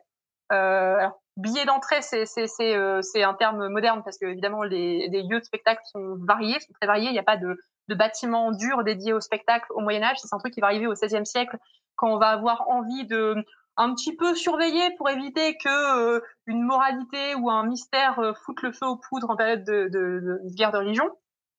Donc, euh, donc le fait d'enfermer les spectacles dans les salles, c'est vraiment XVIe siècle. Euh, donc 15e, début 16e, c'est pas encore quelque chose de très installé, donc il n'y a pas forcément de droit d'entrée, mais on peut passer le chapeau, euh, on peut supposer qu'il y a des donations, par exemple, des choses comme ça.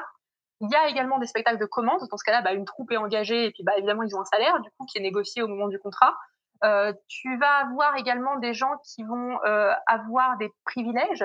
Dans ce cas-là, c'est des acteurs ou des metteurs en scène ou euh, des dramaturges ou les trois à la fois. Généralement, c'est les trois à la fois qui vont être payés à l'année par, une, par la cour, euh, voilà, pour résider. C'est dans, généralement dans ces cas-là qui sont aussi assez souvent peut-être diplomates sur certains, certains, certaines missions. Euh, Michaud Taïwan en est un très bon exemple. En plus, il est très bien documenté. Donc euh, voilà, je, cite Michaud Taïwan. Mais tu as d'autres personnes, par exemple, comme Pierre Gringor, où on sait qu'il qu a été aussi euh, assez souvent euh, sollicité euh, par les pouvoirs publics, soit de Paris, soit de la couronne. donc voilà. Tu as comme ça plein de possibilités. En fait, ça peut être des troupes qui sont engagées pour euh, pour des, des, des, spectacles particuliers. Ça peut être des troupes qui vont payer un acteur particulier euh, sur ce qu'ils vont avoir gagné pour jouer un certain rôle. Par exemple, les fous, euh, c'est quelque chose dont on a trouvé de temps en temps des traces dans les archives, notamment au moment des mystères, où le fou était vraiment sur une ligne à part, il était payé sur une ligne à part, autre que la troupe, au même titre par exemple que l'artificier. donc voilà, donc le ouais ouais du coup l'argent c'est vraiment un truc qui, qui bah, c'est un mieux voilà c'est un mieux professionnel en fait. Euh, donc évidemment il y a des questions d'argent. Euh, après les rivalités les tensions qui peuvent naître euh, de ces questions de d'argent évidemment c'est des trucs qui sont mal documentés parce que nous encore une fois on a juste les livres de comptes Donc en fait, on a juste les mecs qui ont effectivement été payés, tu vois. Ah, on n'a pas de témoignage de baston entre des troupes euh, qui se battent pour. euh, si, si, si, si, si, enfin, pas, pas de baston entre les troupes, mais on a, des, té- on a des témoignages, par exemple, de gens qui ont contesté euh, le premier prix à des concours de poésie ou à des concours de théâtre. Donc tu vois, euh, on, voilà, c'est des choses qui ont pu arriver, mais c'est logique, tu vois. On a une question de Zuko qui nous demande est-ce qu'on pouvait faire des études juridiques et théâtrales à la même école? Oui, tout à fait. Parce qu'en fait, le théâtre était utilisé comme moyen pédagogique pour apprendre à parler en public. Du coup, euh, techniquement, oui. Euh, en plus, dans, les études, dans le cadre des études juridiques, évidemment, on va apprendre le latin. Donc, on va apprendre bah, aussi le théâtre antique, du coup, euh, comme moyen, moyen d'expression. Après, il faut bien garder en tête que le théâtre, c'est vraiment perçu comme une pratique et pas du tout comme un comme une science ou un savoir. Donc ça va pas être enseigné euh, à l'école euh, ou en tout cas sur les bancs euh, de ces grands collèges prestigieux, de ces grands barreaux, de ces grandes basoches euh, prestigieuses. Euh, ça va être vraiment plutôt une sorte de savoir-faire qui va être transmis. euh, alors par, ça peut être par l'enseignement, par exemple dans le cadre d'un exercice pour apprendre à parler en public, tu vois par exemple, ou dans des exercices de mémorisation, des choses comme ça. Mais ça va être plutôt un savoir-faire qui va se construire, je pense, collectivement. Euh, un, un bon indice de ça, c'est que quand tu regardes en fait les arts poétiques et les arts rhétoriques, donc c'est des livres en fait qui t'apprennent à bien écrire. Alors les arts rhétoriques t'apprennent à bien organiser ton discours et les arts poétiques t'apprennent à bien l'orner stylistiquement et à bien faire vibrer euh, d'émotions euh, euh, la personne qui va te lire ou qui va t'entendre. En fait, dans très très peu de ces euh, écrits, on va mentionner le théâtre. En fait, il y en a que deux. Euh, sachant qu'il y a des arts poétiques, euh, enfin il y a beaucoup d'arts poétiques, hein, donc euh, deux c'est vraiment pas beaucoup. Le premier va juste mentionner euh, comment bien créer ses personnages. C'est l'instructif de seconde rhétorique qui est situé euh, à peu près au début de la période que j'étudie, donc c'est-à-dire tout début 15e, à peu près 15e, euh, voilà. Donc là, cet art, cet art rhétorique, cet art poétique, pardon, là va se vraiment se focaliser sur comment on crée le personnage. Euh, donc euh, selon le genre qu'on veut jouer, ben, on va faire tel type de personnage. En gros, pour résumer, parce que en vrai ça se résume en deux lignes, c'est attention à l'éthos de votre personnage, c'est-à-dire que si votre personnage euh, est censé être un grand roi, ben, il faut qu'il se comporte comme un grand roi. Si c'est un mendiant, il doit se comporter comme un mendiant. Bref, soyez cohérent avec votre perso. Voilà. Je viens de vous résumer euh, 300 vers, euh, 300 vers d'art poétique. Euh, le deuxième art poétique, c'est un art poétique du XVIe siècle, celui de Thomas Sébillet. Euh, donc c'est l'art poétique François, euh, dans lequel il y a un chapitre qui est consacré au théâtre. Et à nouveau, en fait, il n'est pas consacré à tout le théâtre en général. Il va être consacré à certains genres qui sont en fait les genres sans doute les plus prisés à cette époque-là. Donc il y a les bergeries euh, pour parler des histoires de princes. On mentionne très très vite les mystères et théâtres d'antiquité, mais on passe vraiment très vite dessus. Et on mentionne ensuite un peu la farce et déjà son évolution en comédie. Donc en fait, on, compare la farce avec la comédie latine ou d'inspiration latine, en tout cas à cette époque-là. Donc à nouveau, tu vois, voilà, c'est vraiment, ça va être des points précis et ça va être seulement deux arts poétiques, ce qui est en fait très très peu à l'échelle de, tout ce qu'on a. Et donc ça, c'est, c'est, je pense, un indice euh, que c'est vraiment pas perçu comme un comme un savoir, c'est pas perçu comme euh, comme un art en fait. Euh, c'est vraiment perçu comme du savoir-faire, comme euh, de l'événementiel en fait, comme une pratique. J'aurais bien aimé avec toi qu'on aborde la dernière partie de, de cette émission, à savoir le déclin du théâtre médiéval. Si ce théâtre, il a l'air si riche, tu nous le disais tout à l'heure, qu'on a quand même euh, 500 textes qui représentent euh, entre 5 et 15% c'est ça du... Oui, ça dépend des chercheurs, ça dépend des estimations. C'est le plus gros corpus euh, de médiéval, non, le, le théâtre? Alors c'est ça, c'est-à-dire le corpus, euh, enfin c'est pas le plus gros corpus médiéval euh, dans le sens où c'est pas le, plus grand, c'est pas le corpus qui a le plus grand nombre de manuscrits ou d'imprimés. Par exemple, tu vas avoir des romans, genre le roman de la Rose, euh, qui est euh, le grand best-seller du XIIIe siècle. Il a infiniment plus d'imprimés ou de ou de manuscrits que l'intégralité du corpus théâtral en fait, si tu veux. Donc c'est pas la plus grosse production en termes de livres, d'objets en fait, mais effectivement, c'est vrai que c'est en termes de nombre de textes différents, c'est un, un corpus qui est très vaste. Et en fait, en vrai, c'est assez enthousiasmant de travailler, de, de travailler dessus, parce que contrairement aux, amis qui travaillent sur des corpus où tu vas avoir 50 manuscrits euh, différents pour le même texte et il va falloir se tracer, traquer toutes les variantes, nous, on n'a pas le problème, on a généralement qu'un seul exemplaire du texte, donc on n'a pas de problème de variante quand on fait les établissements de texte. Donc voilà, je, je nargue beaucoup les collègues pour ça. Euh, je sais pas s'ils apprécient beaucoup, mais euh, mais voilà, mais c'est vrai que nous, on a cette, cette facilité de travail-là qui est que, bah, de toute façon, le texte, on l'a dans un imprimé. Donc, si on a perdu l'imprimé, ce qui est arrivé, déjà, parfois, et ben, on a perdu le texte. Euh, j'ai eu en fait le souci, euh, c'est quand j'étais en master, je travaillais sur euh, à des transcriptions de textes pour ma directrice de recherche euh, dans le cadre d'un stage. Et en fait, on a découvert à la Bibliothèque nationale qu'il y avait deux textes qu'on n'avait plus. Donc, on ne pouvait pas travailler dessus. Donc, on a travaillé dessus à partir des facsimilés, parce qu'heureusement, il y avait des facsimilés qui avaient été faits, euh, alors je sais plus si c'était fin 19e ou début 20e, mais dans ces eaux-là. Euh, mais en fait, on a basiquement euh, perdu l'ouvrage. En fait, l'ouvrage a été perdu juste avant que la Bibliothèque nationale ne rachète le corpus. Donc en fait, ils ont racheté le corpus, euh, mais, mais, mais, le texte bah, s'est envolé entre temps, quoi. C'est ballot. C'est ballot. Mais en fait, comme comme c'est le seul exemplaire, bah en fait, euh, basiquement, s'il n'y avait pas eu le, le facsimilé, en fait, on avait perdu un texte, quoi. Vraiment. Donc évidemment, c'est un peu flippant. Donc du coup, pour revenir à ta question sur le déclin, parce que là, je, je pars en live, je le sens bien, mais euh, pour revenir sur ta question sur, sur le déclin, euh, alors tout commence j'ai envie de te dire, avec les troubles de la réforme, et qui évidemment fait euh, un gros, gros trouble social. En fait, c'est une guerre civile, hein, tout bêtement. Euh, les guerres de religion, c'est des guerres civiles, donc c'est des guerres qui vont déchirer les familles, qui vont déchirer les nations, qui vont déchirer les villes, qui vont déchirer tout le monde. Bon, euh, c'est des guerres confessionnelles, mais c'est aussi des guerres politiques, puisqu'en fait, en réalité, avec deux visions de la religion, tu as, plusieurs visions en fait de la gouvernance et du, du gouvernement qui vont s'affronter. Donc c'est pas uniquement des guerres euh, euh, religieuses, c'est aussi des guerres euh, politiques en fait, notamment sur les questions d'influence, par exemple du, de la papauté, mais aussi des modes de gouvernement. Enfin voilà. Et en fait, euh, si tu veux, évidemment, ça va rendre tout de suite l'espace public complètement miné. C'est-à-dire que dès que tu as un risque de débordement, euh, il va falloir faire super gaffe et les parlements qui sont chargés d'autoriser les spectacles qui peuvent être joués ou non euh, vont commencer à marcher un petit peu sur des œufs en disant bon les gars tout ce qui est religieux déjà moyen hein, voilà et puis tout ce qui est moral comme c'est très marqué par la Bible moyen aussi euh, donc en fait qu'est-ce qui nous reste comme spectacle safe? Bon les farces ça va c'est safe par contre, le roi et, euh, se, moquer du roi, se moquer du clergé, vous oubliez. Hein, surtout qu'il y a eu deux régicides, Henri III, Henri IV. Donc, euh, se moquer du roi, on oublie vraiment. Euh, c'est vraiment miné. Euh, et euh, évidemment, les sujets religieux, on va dire bon les gars, euh, voilà, essayer de trouver d'autres moyens d'expression quand même, c'est mieux, tu vois. Euh, donc on va vraiment avoir pendant tout le XVIe siècle des mutations en fait euh, successives sur le théâtre. Par exemple, les moralités, donc qui est ce théâtre allégorique, euh, il va exploser au début du XVIe siècle euh, en mode vraiment il va y avoir beaucoup beaucoup de textes. Et puis on va se rendre compte qu'en fait c'est dangereux ces textes-là parce que euh, les allégories, tu changes deux lignes dans le dialogue et tout d'un coup, ça devient une pièce protestante alors que c'était une pièce catholique à la base. Donc évidemment, on va commencer, les parlements vont commencer à de moins en moins autoriser ce type de texte. De la même façon, les mystères, on va commencer à dire bon les gars, euh, la Saint-Barthélemy est pas loin, euh, le grand mystère à Paris, là, on le sent moyen. Donc, par exemple, ça, c'est la date qui est souvent donnée de, entre guillemets, la fin du théâtre médiéval. Alors, c'est des gros guillemets qu'il faut relativiser. C'est en 1548, le Parlement interdit, euh, alors j'oublie toujours la confrérie, voilà, à, la confrérie de la Passion de jouer euh, son mystère euh, de la Passion habituelle. Et alors, on dit toujours, c'est euh, la fin du théâtre médiéval. Alors non, non, non, c'est juste la fin des mystères pour cette confrérie dans Paris intramuros. Donc voilà. et en fait, c'est aussi euh, euh, un truc qui a été décidé donc pour des raisons religieuses évidemment, puisque Saint-Barthélemy n'était pas loin, mais ça a été aussi décidé pour des raisons, euh, on va dire politiques. C'est-à-dire que la confrérie en question était soutenue par le roi. Le Parlement de Paris a toujours été en opposition plus ou moins directe avec le roi pour des questions d'influence sur la ville de Paris.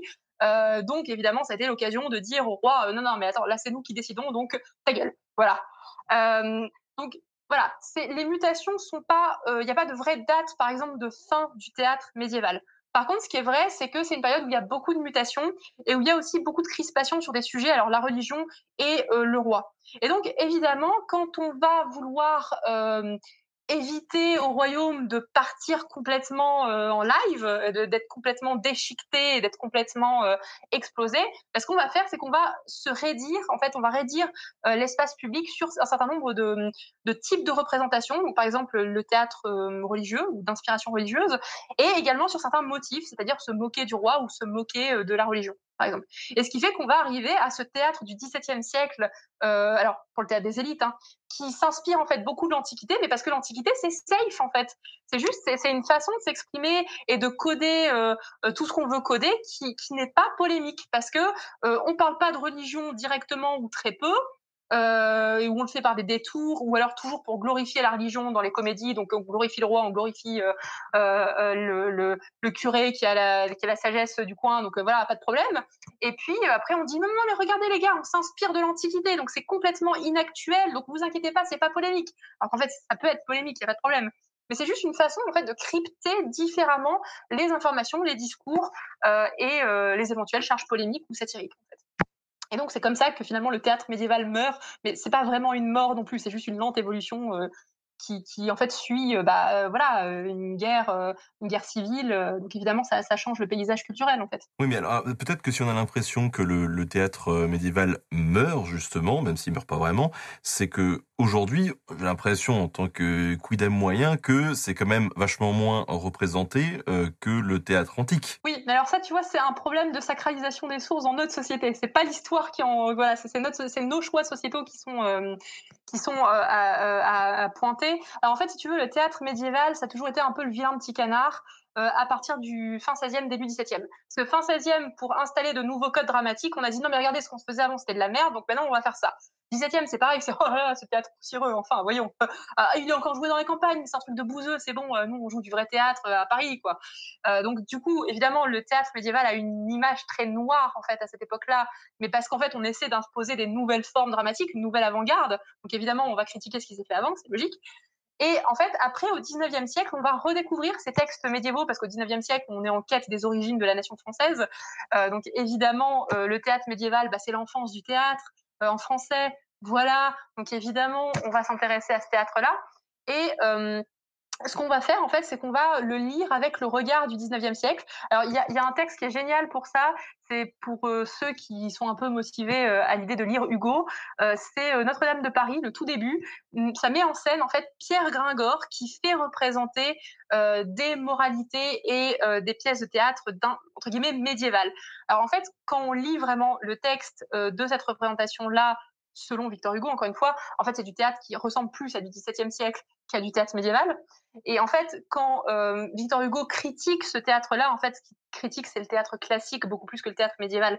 Et ça montre qu'en fait, cette image mentale du théâtre médiéval, qui est ancien, qui est poussiéreux, euh, qui est pas intéressant, c'est quand même quelque chose qui lui traîne à la peau, même si les exemples qu'il prend sont en fait des exemples qui sont euh, pas d'inspiration médiévale, qui sont plutôt d'inspiration classique, en fait. Euh, et donc, bah, ensuite, les chercheurs ont continué dans la foulée du 19e siècle de se dire, ah bah, le théâtre médiéval, euh, c'est vachement cool, mais euh, bon, voilà, c'est un peu poussiéreux, c'est un peu l'enfance de notre théâtre, donc étudions plutôt le 17e siècle, c'est mieux, ça se passe mieux. Et en fait, encore aujourd'hui, le théâtre médiéval est très peu connu du grand public, ce qui est dommage, en fait. Euh, mais c'est parce que voilà, il y a eu ces générations d'élites en fait qui juste l'ont pas sacralisé comme elles ont sacralisé le XVIIe siècle. C'est clair qu'au vu de tout ce que tu nous as raconté sur les différentes pièces, c'est dommage. Ça c'est vraiment le mot. Mais tu sais, moi, je, moi, je, je, je rêve, je rêve vraiment qu'il y ait des gens de métier, donc des acteurs, des metteurs en scène, qui s'emparent de ce théâtre-là et qui le rendent au grand public parce que c'est un théâtre qui est fait pour être joué pour être dit en fait. Et la première mission, on va dire, du chercheur pour que ça, ça soit possible, que ce théâtre-là revienne au grand public, c'est juste en fait de transcrire les pièces, euh, de les éditer, de les traduire. Et en fait, ça, c'est une entreprise qui a commencé, alors, qui a eu, enfin, il y a eu des entreprises successives, mais on va dire la, nouvelle vague qui arrive, en fait, c'est la nouvelle vague euh, qui arrivée avec euh, des gens comme Michel Rousse, euh, Yael Koopmans, voilà, et qui sont en fait dans les années 90. voilà, donc en fait, l'étude du théâtre médiéval et le et, juste le débroussaillage de tout ce corpus-là, en fait, c'est un, un truc hyper actuel dans la recherche actuellement. Et là, du coup, j'en profite. Voilà. Si vous êtes intéressé par le Moyen-Âge, si vous êtes intéressé par le théâtre, faites une thèse en théâtre médiéval et venez éditer avec nous des textes. Parce qu'il y en a plein qui sont qui sont pas encore édités, en fait. Il y en a vraiment plein qui sont encore juste dans des manuscrits ou des imprimés et qui dorment en attendant euh, que quelqu'un les redécouvre, en fait. Moi, en tout cas, j'ai hâte qu'on refasse du théâtre euh, dans les cimetières, clairement. Bah, à l'époque, si tu veux, le cimetière, c'était central. Donc finalement, c'était un bon lieu pour euh, fédérer toute la ville, vu que c'était au cœur de la ville, juste à côté de l'église, tu vois. Donc, euh... On a une petite vingtaine de minutes là pour... Euh, on a quelques questions. Allez. Première question de Rowena qui nous demande Je suis en études culturelles, j'ai un cours sur le théâtre. Euh, où est-ce que je peux trouver la pièce euh, Pierre de la Brosse? Alors, Pierre de la Brosse est édité, évidemment, il est planqué dans la bibliothèque. Il est édité dans le recueil général euh, de moralité et d'expression française, co-dirigé par Estelle Doudet, Yael Koopman, euh, pas Yael Koopman, Jonathan Beck et, et, et, Alan Hindley. Je crois d'ailleurs que c'est Estelle qui l'a édité, donc ma directrice de recherche, du coup. c'est le tome 1 euh, aux éditions Garnier. Je crois qu'il a été publié en 2014 ou quelque chose comme ça, donc c'est assez récent. Euh, je pense que vous allez pouvoir le trouver en bibliothèque universitaire, par exemple. On a vu ça pouvoir se trouver. Euh, parce que le tome, le tome est un peu cher, c'est 35 euros, quelque chose comme ça. Donc si vous avez moyen de l'emprunter, je pense que vous pouvez le trouver. Et au pire, sinon, si juste cette pièce-là vous intéresse, il me semble que sur le site de Garnier, on doit pouvoir acheter les versions numériques à la pièce. Donc éventuellement, ça peut être aussi une solution pour les étudiants fauchés, euh, problème que je connais bien. Donc euh, Garnier, euh, Garnier Recueil général de moralité d'expression française, tome 1. on a Mabarbs qui nous dit, mais du coup, les jeux, les pièces, est-ce qu'elles pouvaient être nationalisées un peu comme aujourd'hui, ou n'importe quelle troupe peut la jouer, ou est-ce que c'était plus une compagnie, un texte? Alors ça c'est un, des points sur lesquels on n'a pas beaucoup de recul euh, faute de documents encore une fois. Euh, par exemple, on sait qu'il y a des textes qui évidemment vont être attachés à des lieux. Par exemple, les mystères, c'est la ville qui a euh, commandé le texte, donc évidemment le mystère va être attaché à la ville, par exemple, la ville qui l'a commandé.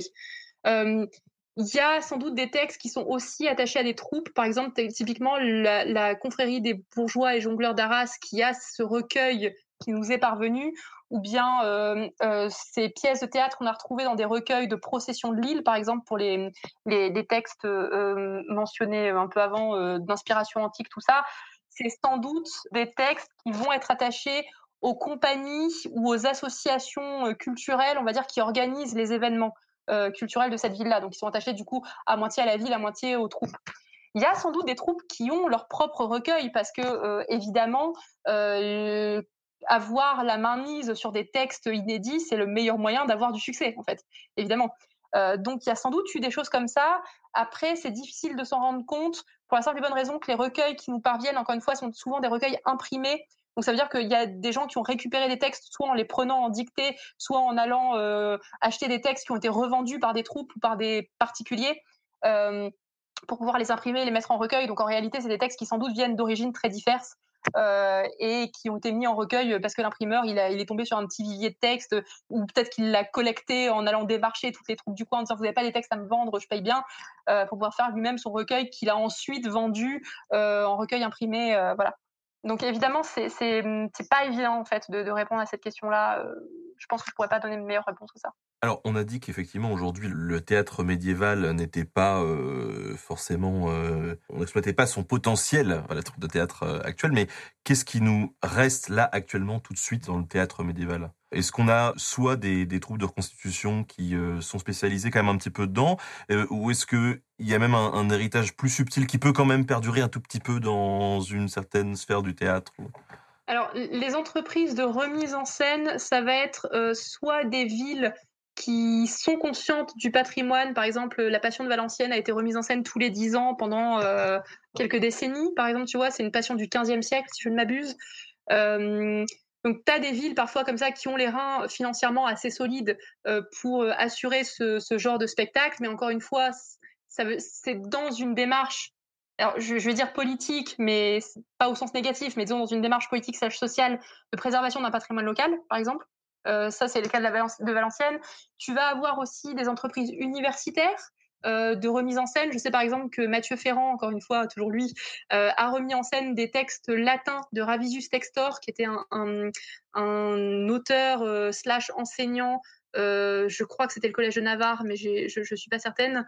Enfin, en tout cas, d'un lieu d'enseignement parisien qui avait écrit notamment beaucoup de pièces en latin pour ses élèves. Et en fait, il a remis en scène avec ses élèves de licence des textes en latin dans la langue tu vois?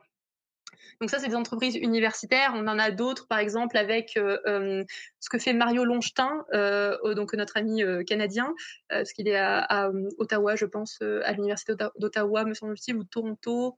Je crois que c'est Ottawa, mais j'en doute.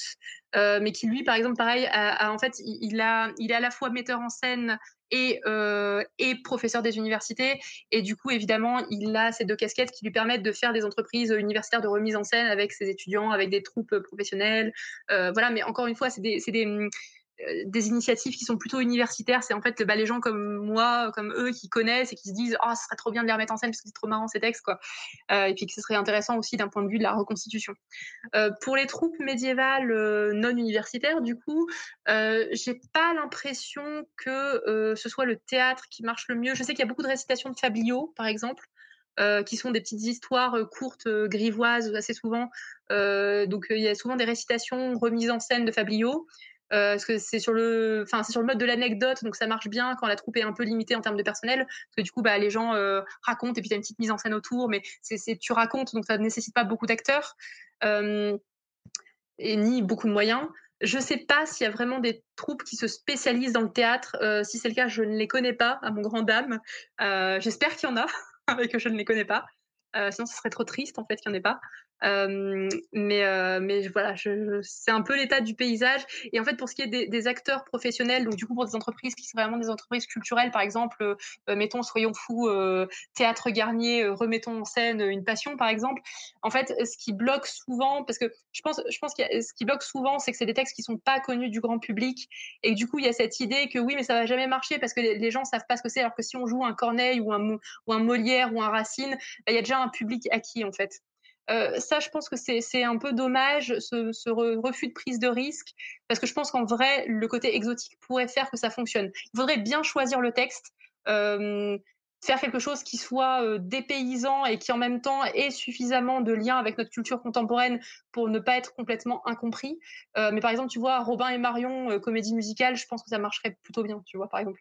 Et puis en plus, tu as, l'argument marketing qui est attendez les gars, c'est la première comédie musicale en français, s'il vous plaît. Mais de toute façon, sur un, à une autre échelle, on a le même problème sur YouTube. On voit bien que c'est les sujets que le public connaît déjà qui ont le plus de succès. Ce qui est, ce qui est normal, parce qu'en vrai, comment tu veux aller vers quelque chose que tu connais pas?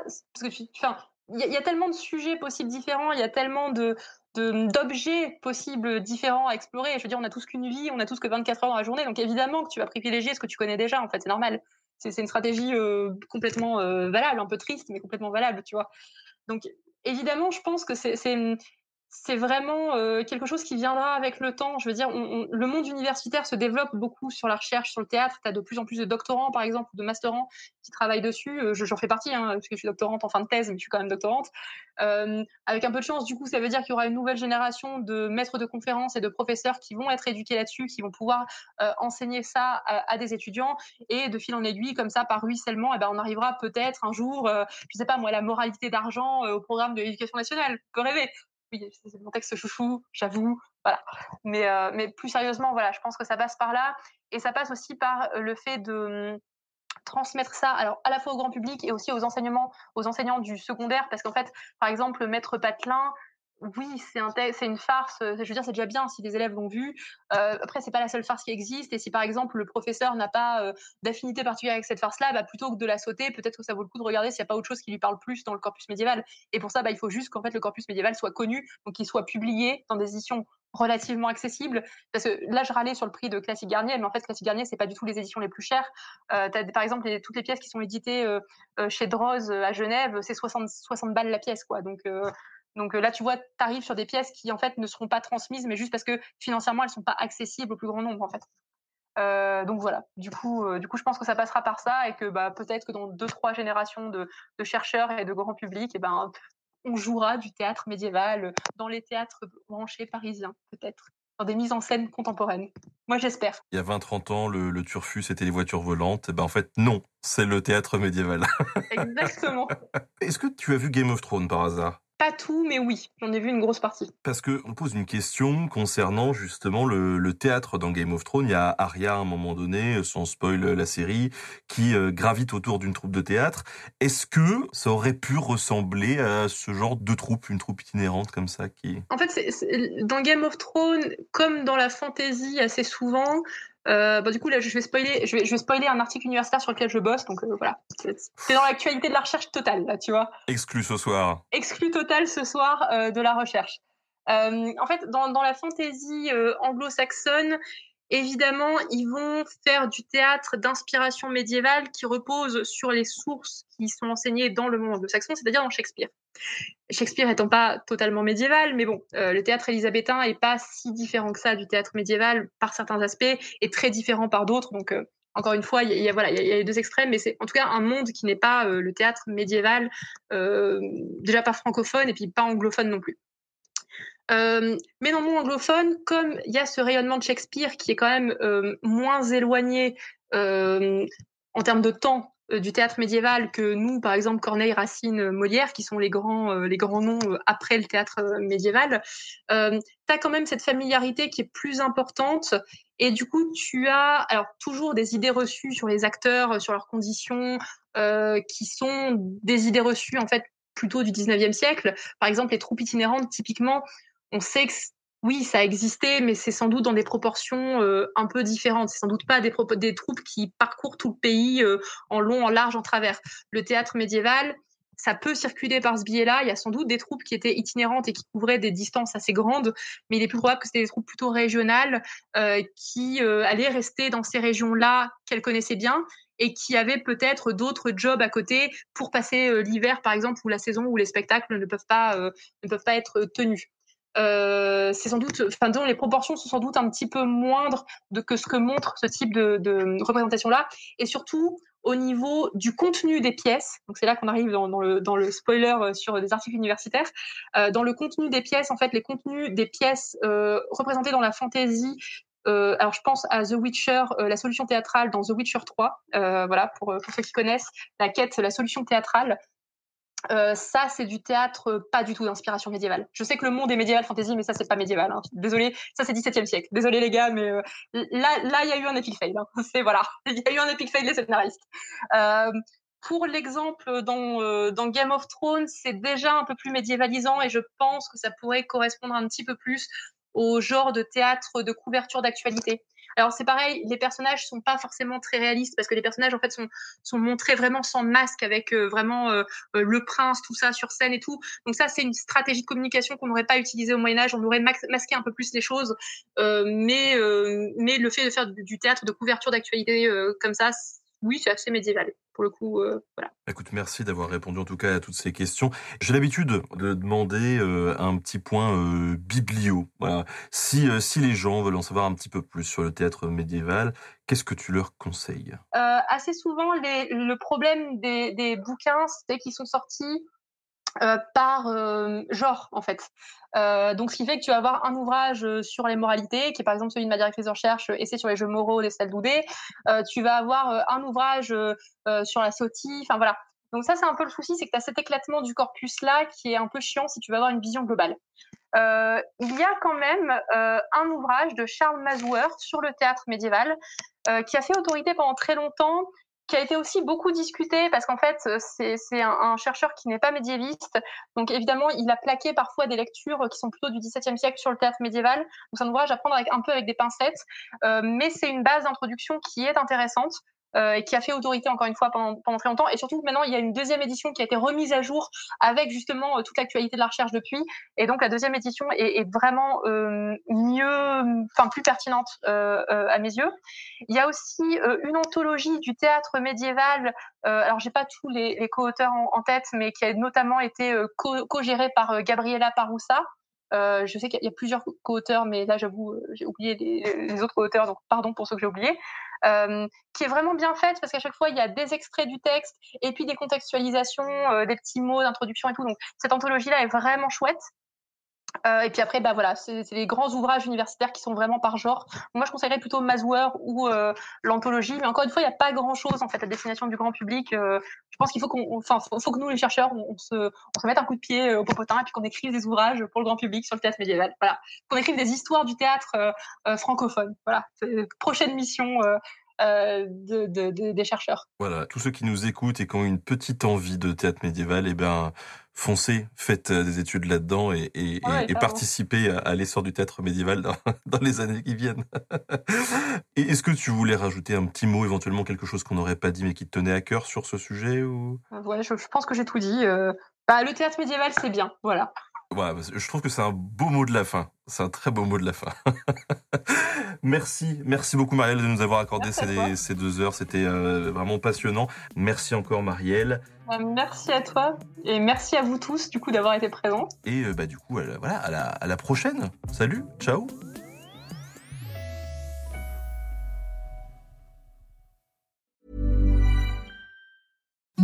Imagine the softest sheets you've ever felt. Now imagine them getting even softer over time. That's what you'll feel with Bowl and Branch's organic cotton sheets. In a recent customer survey, 96% replied that Bowl and Branch sheets get softer with every wash. Start getting your best night's sleep in these sheets that get softer and softer for years to come. Try their sheets with a 30-night guarantee. Plus, get 15% off your first order at bowlandbranch.com. Code BUTTERY. Exclusions apply. See site for details.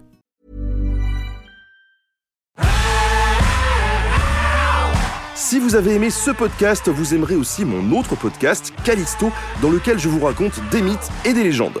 En attendant que vous nous suiviez sur Castbox, Apple Podcast, Podcast Addict ou toute autre plateforme qui propose cette fonction, n'hésitez pas à vous abonner. Vous pouvez même nous laisser une note et, soyons fous, un petit commentaire, je le lirai avec plaisir.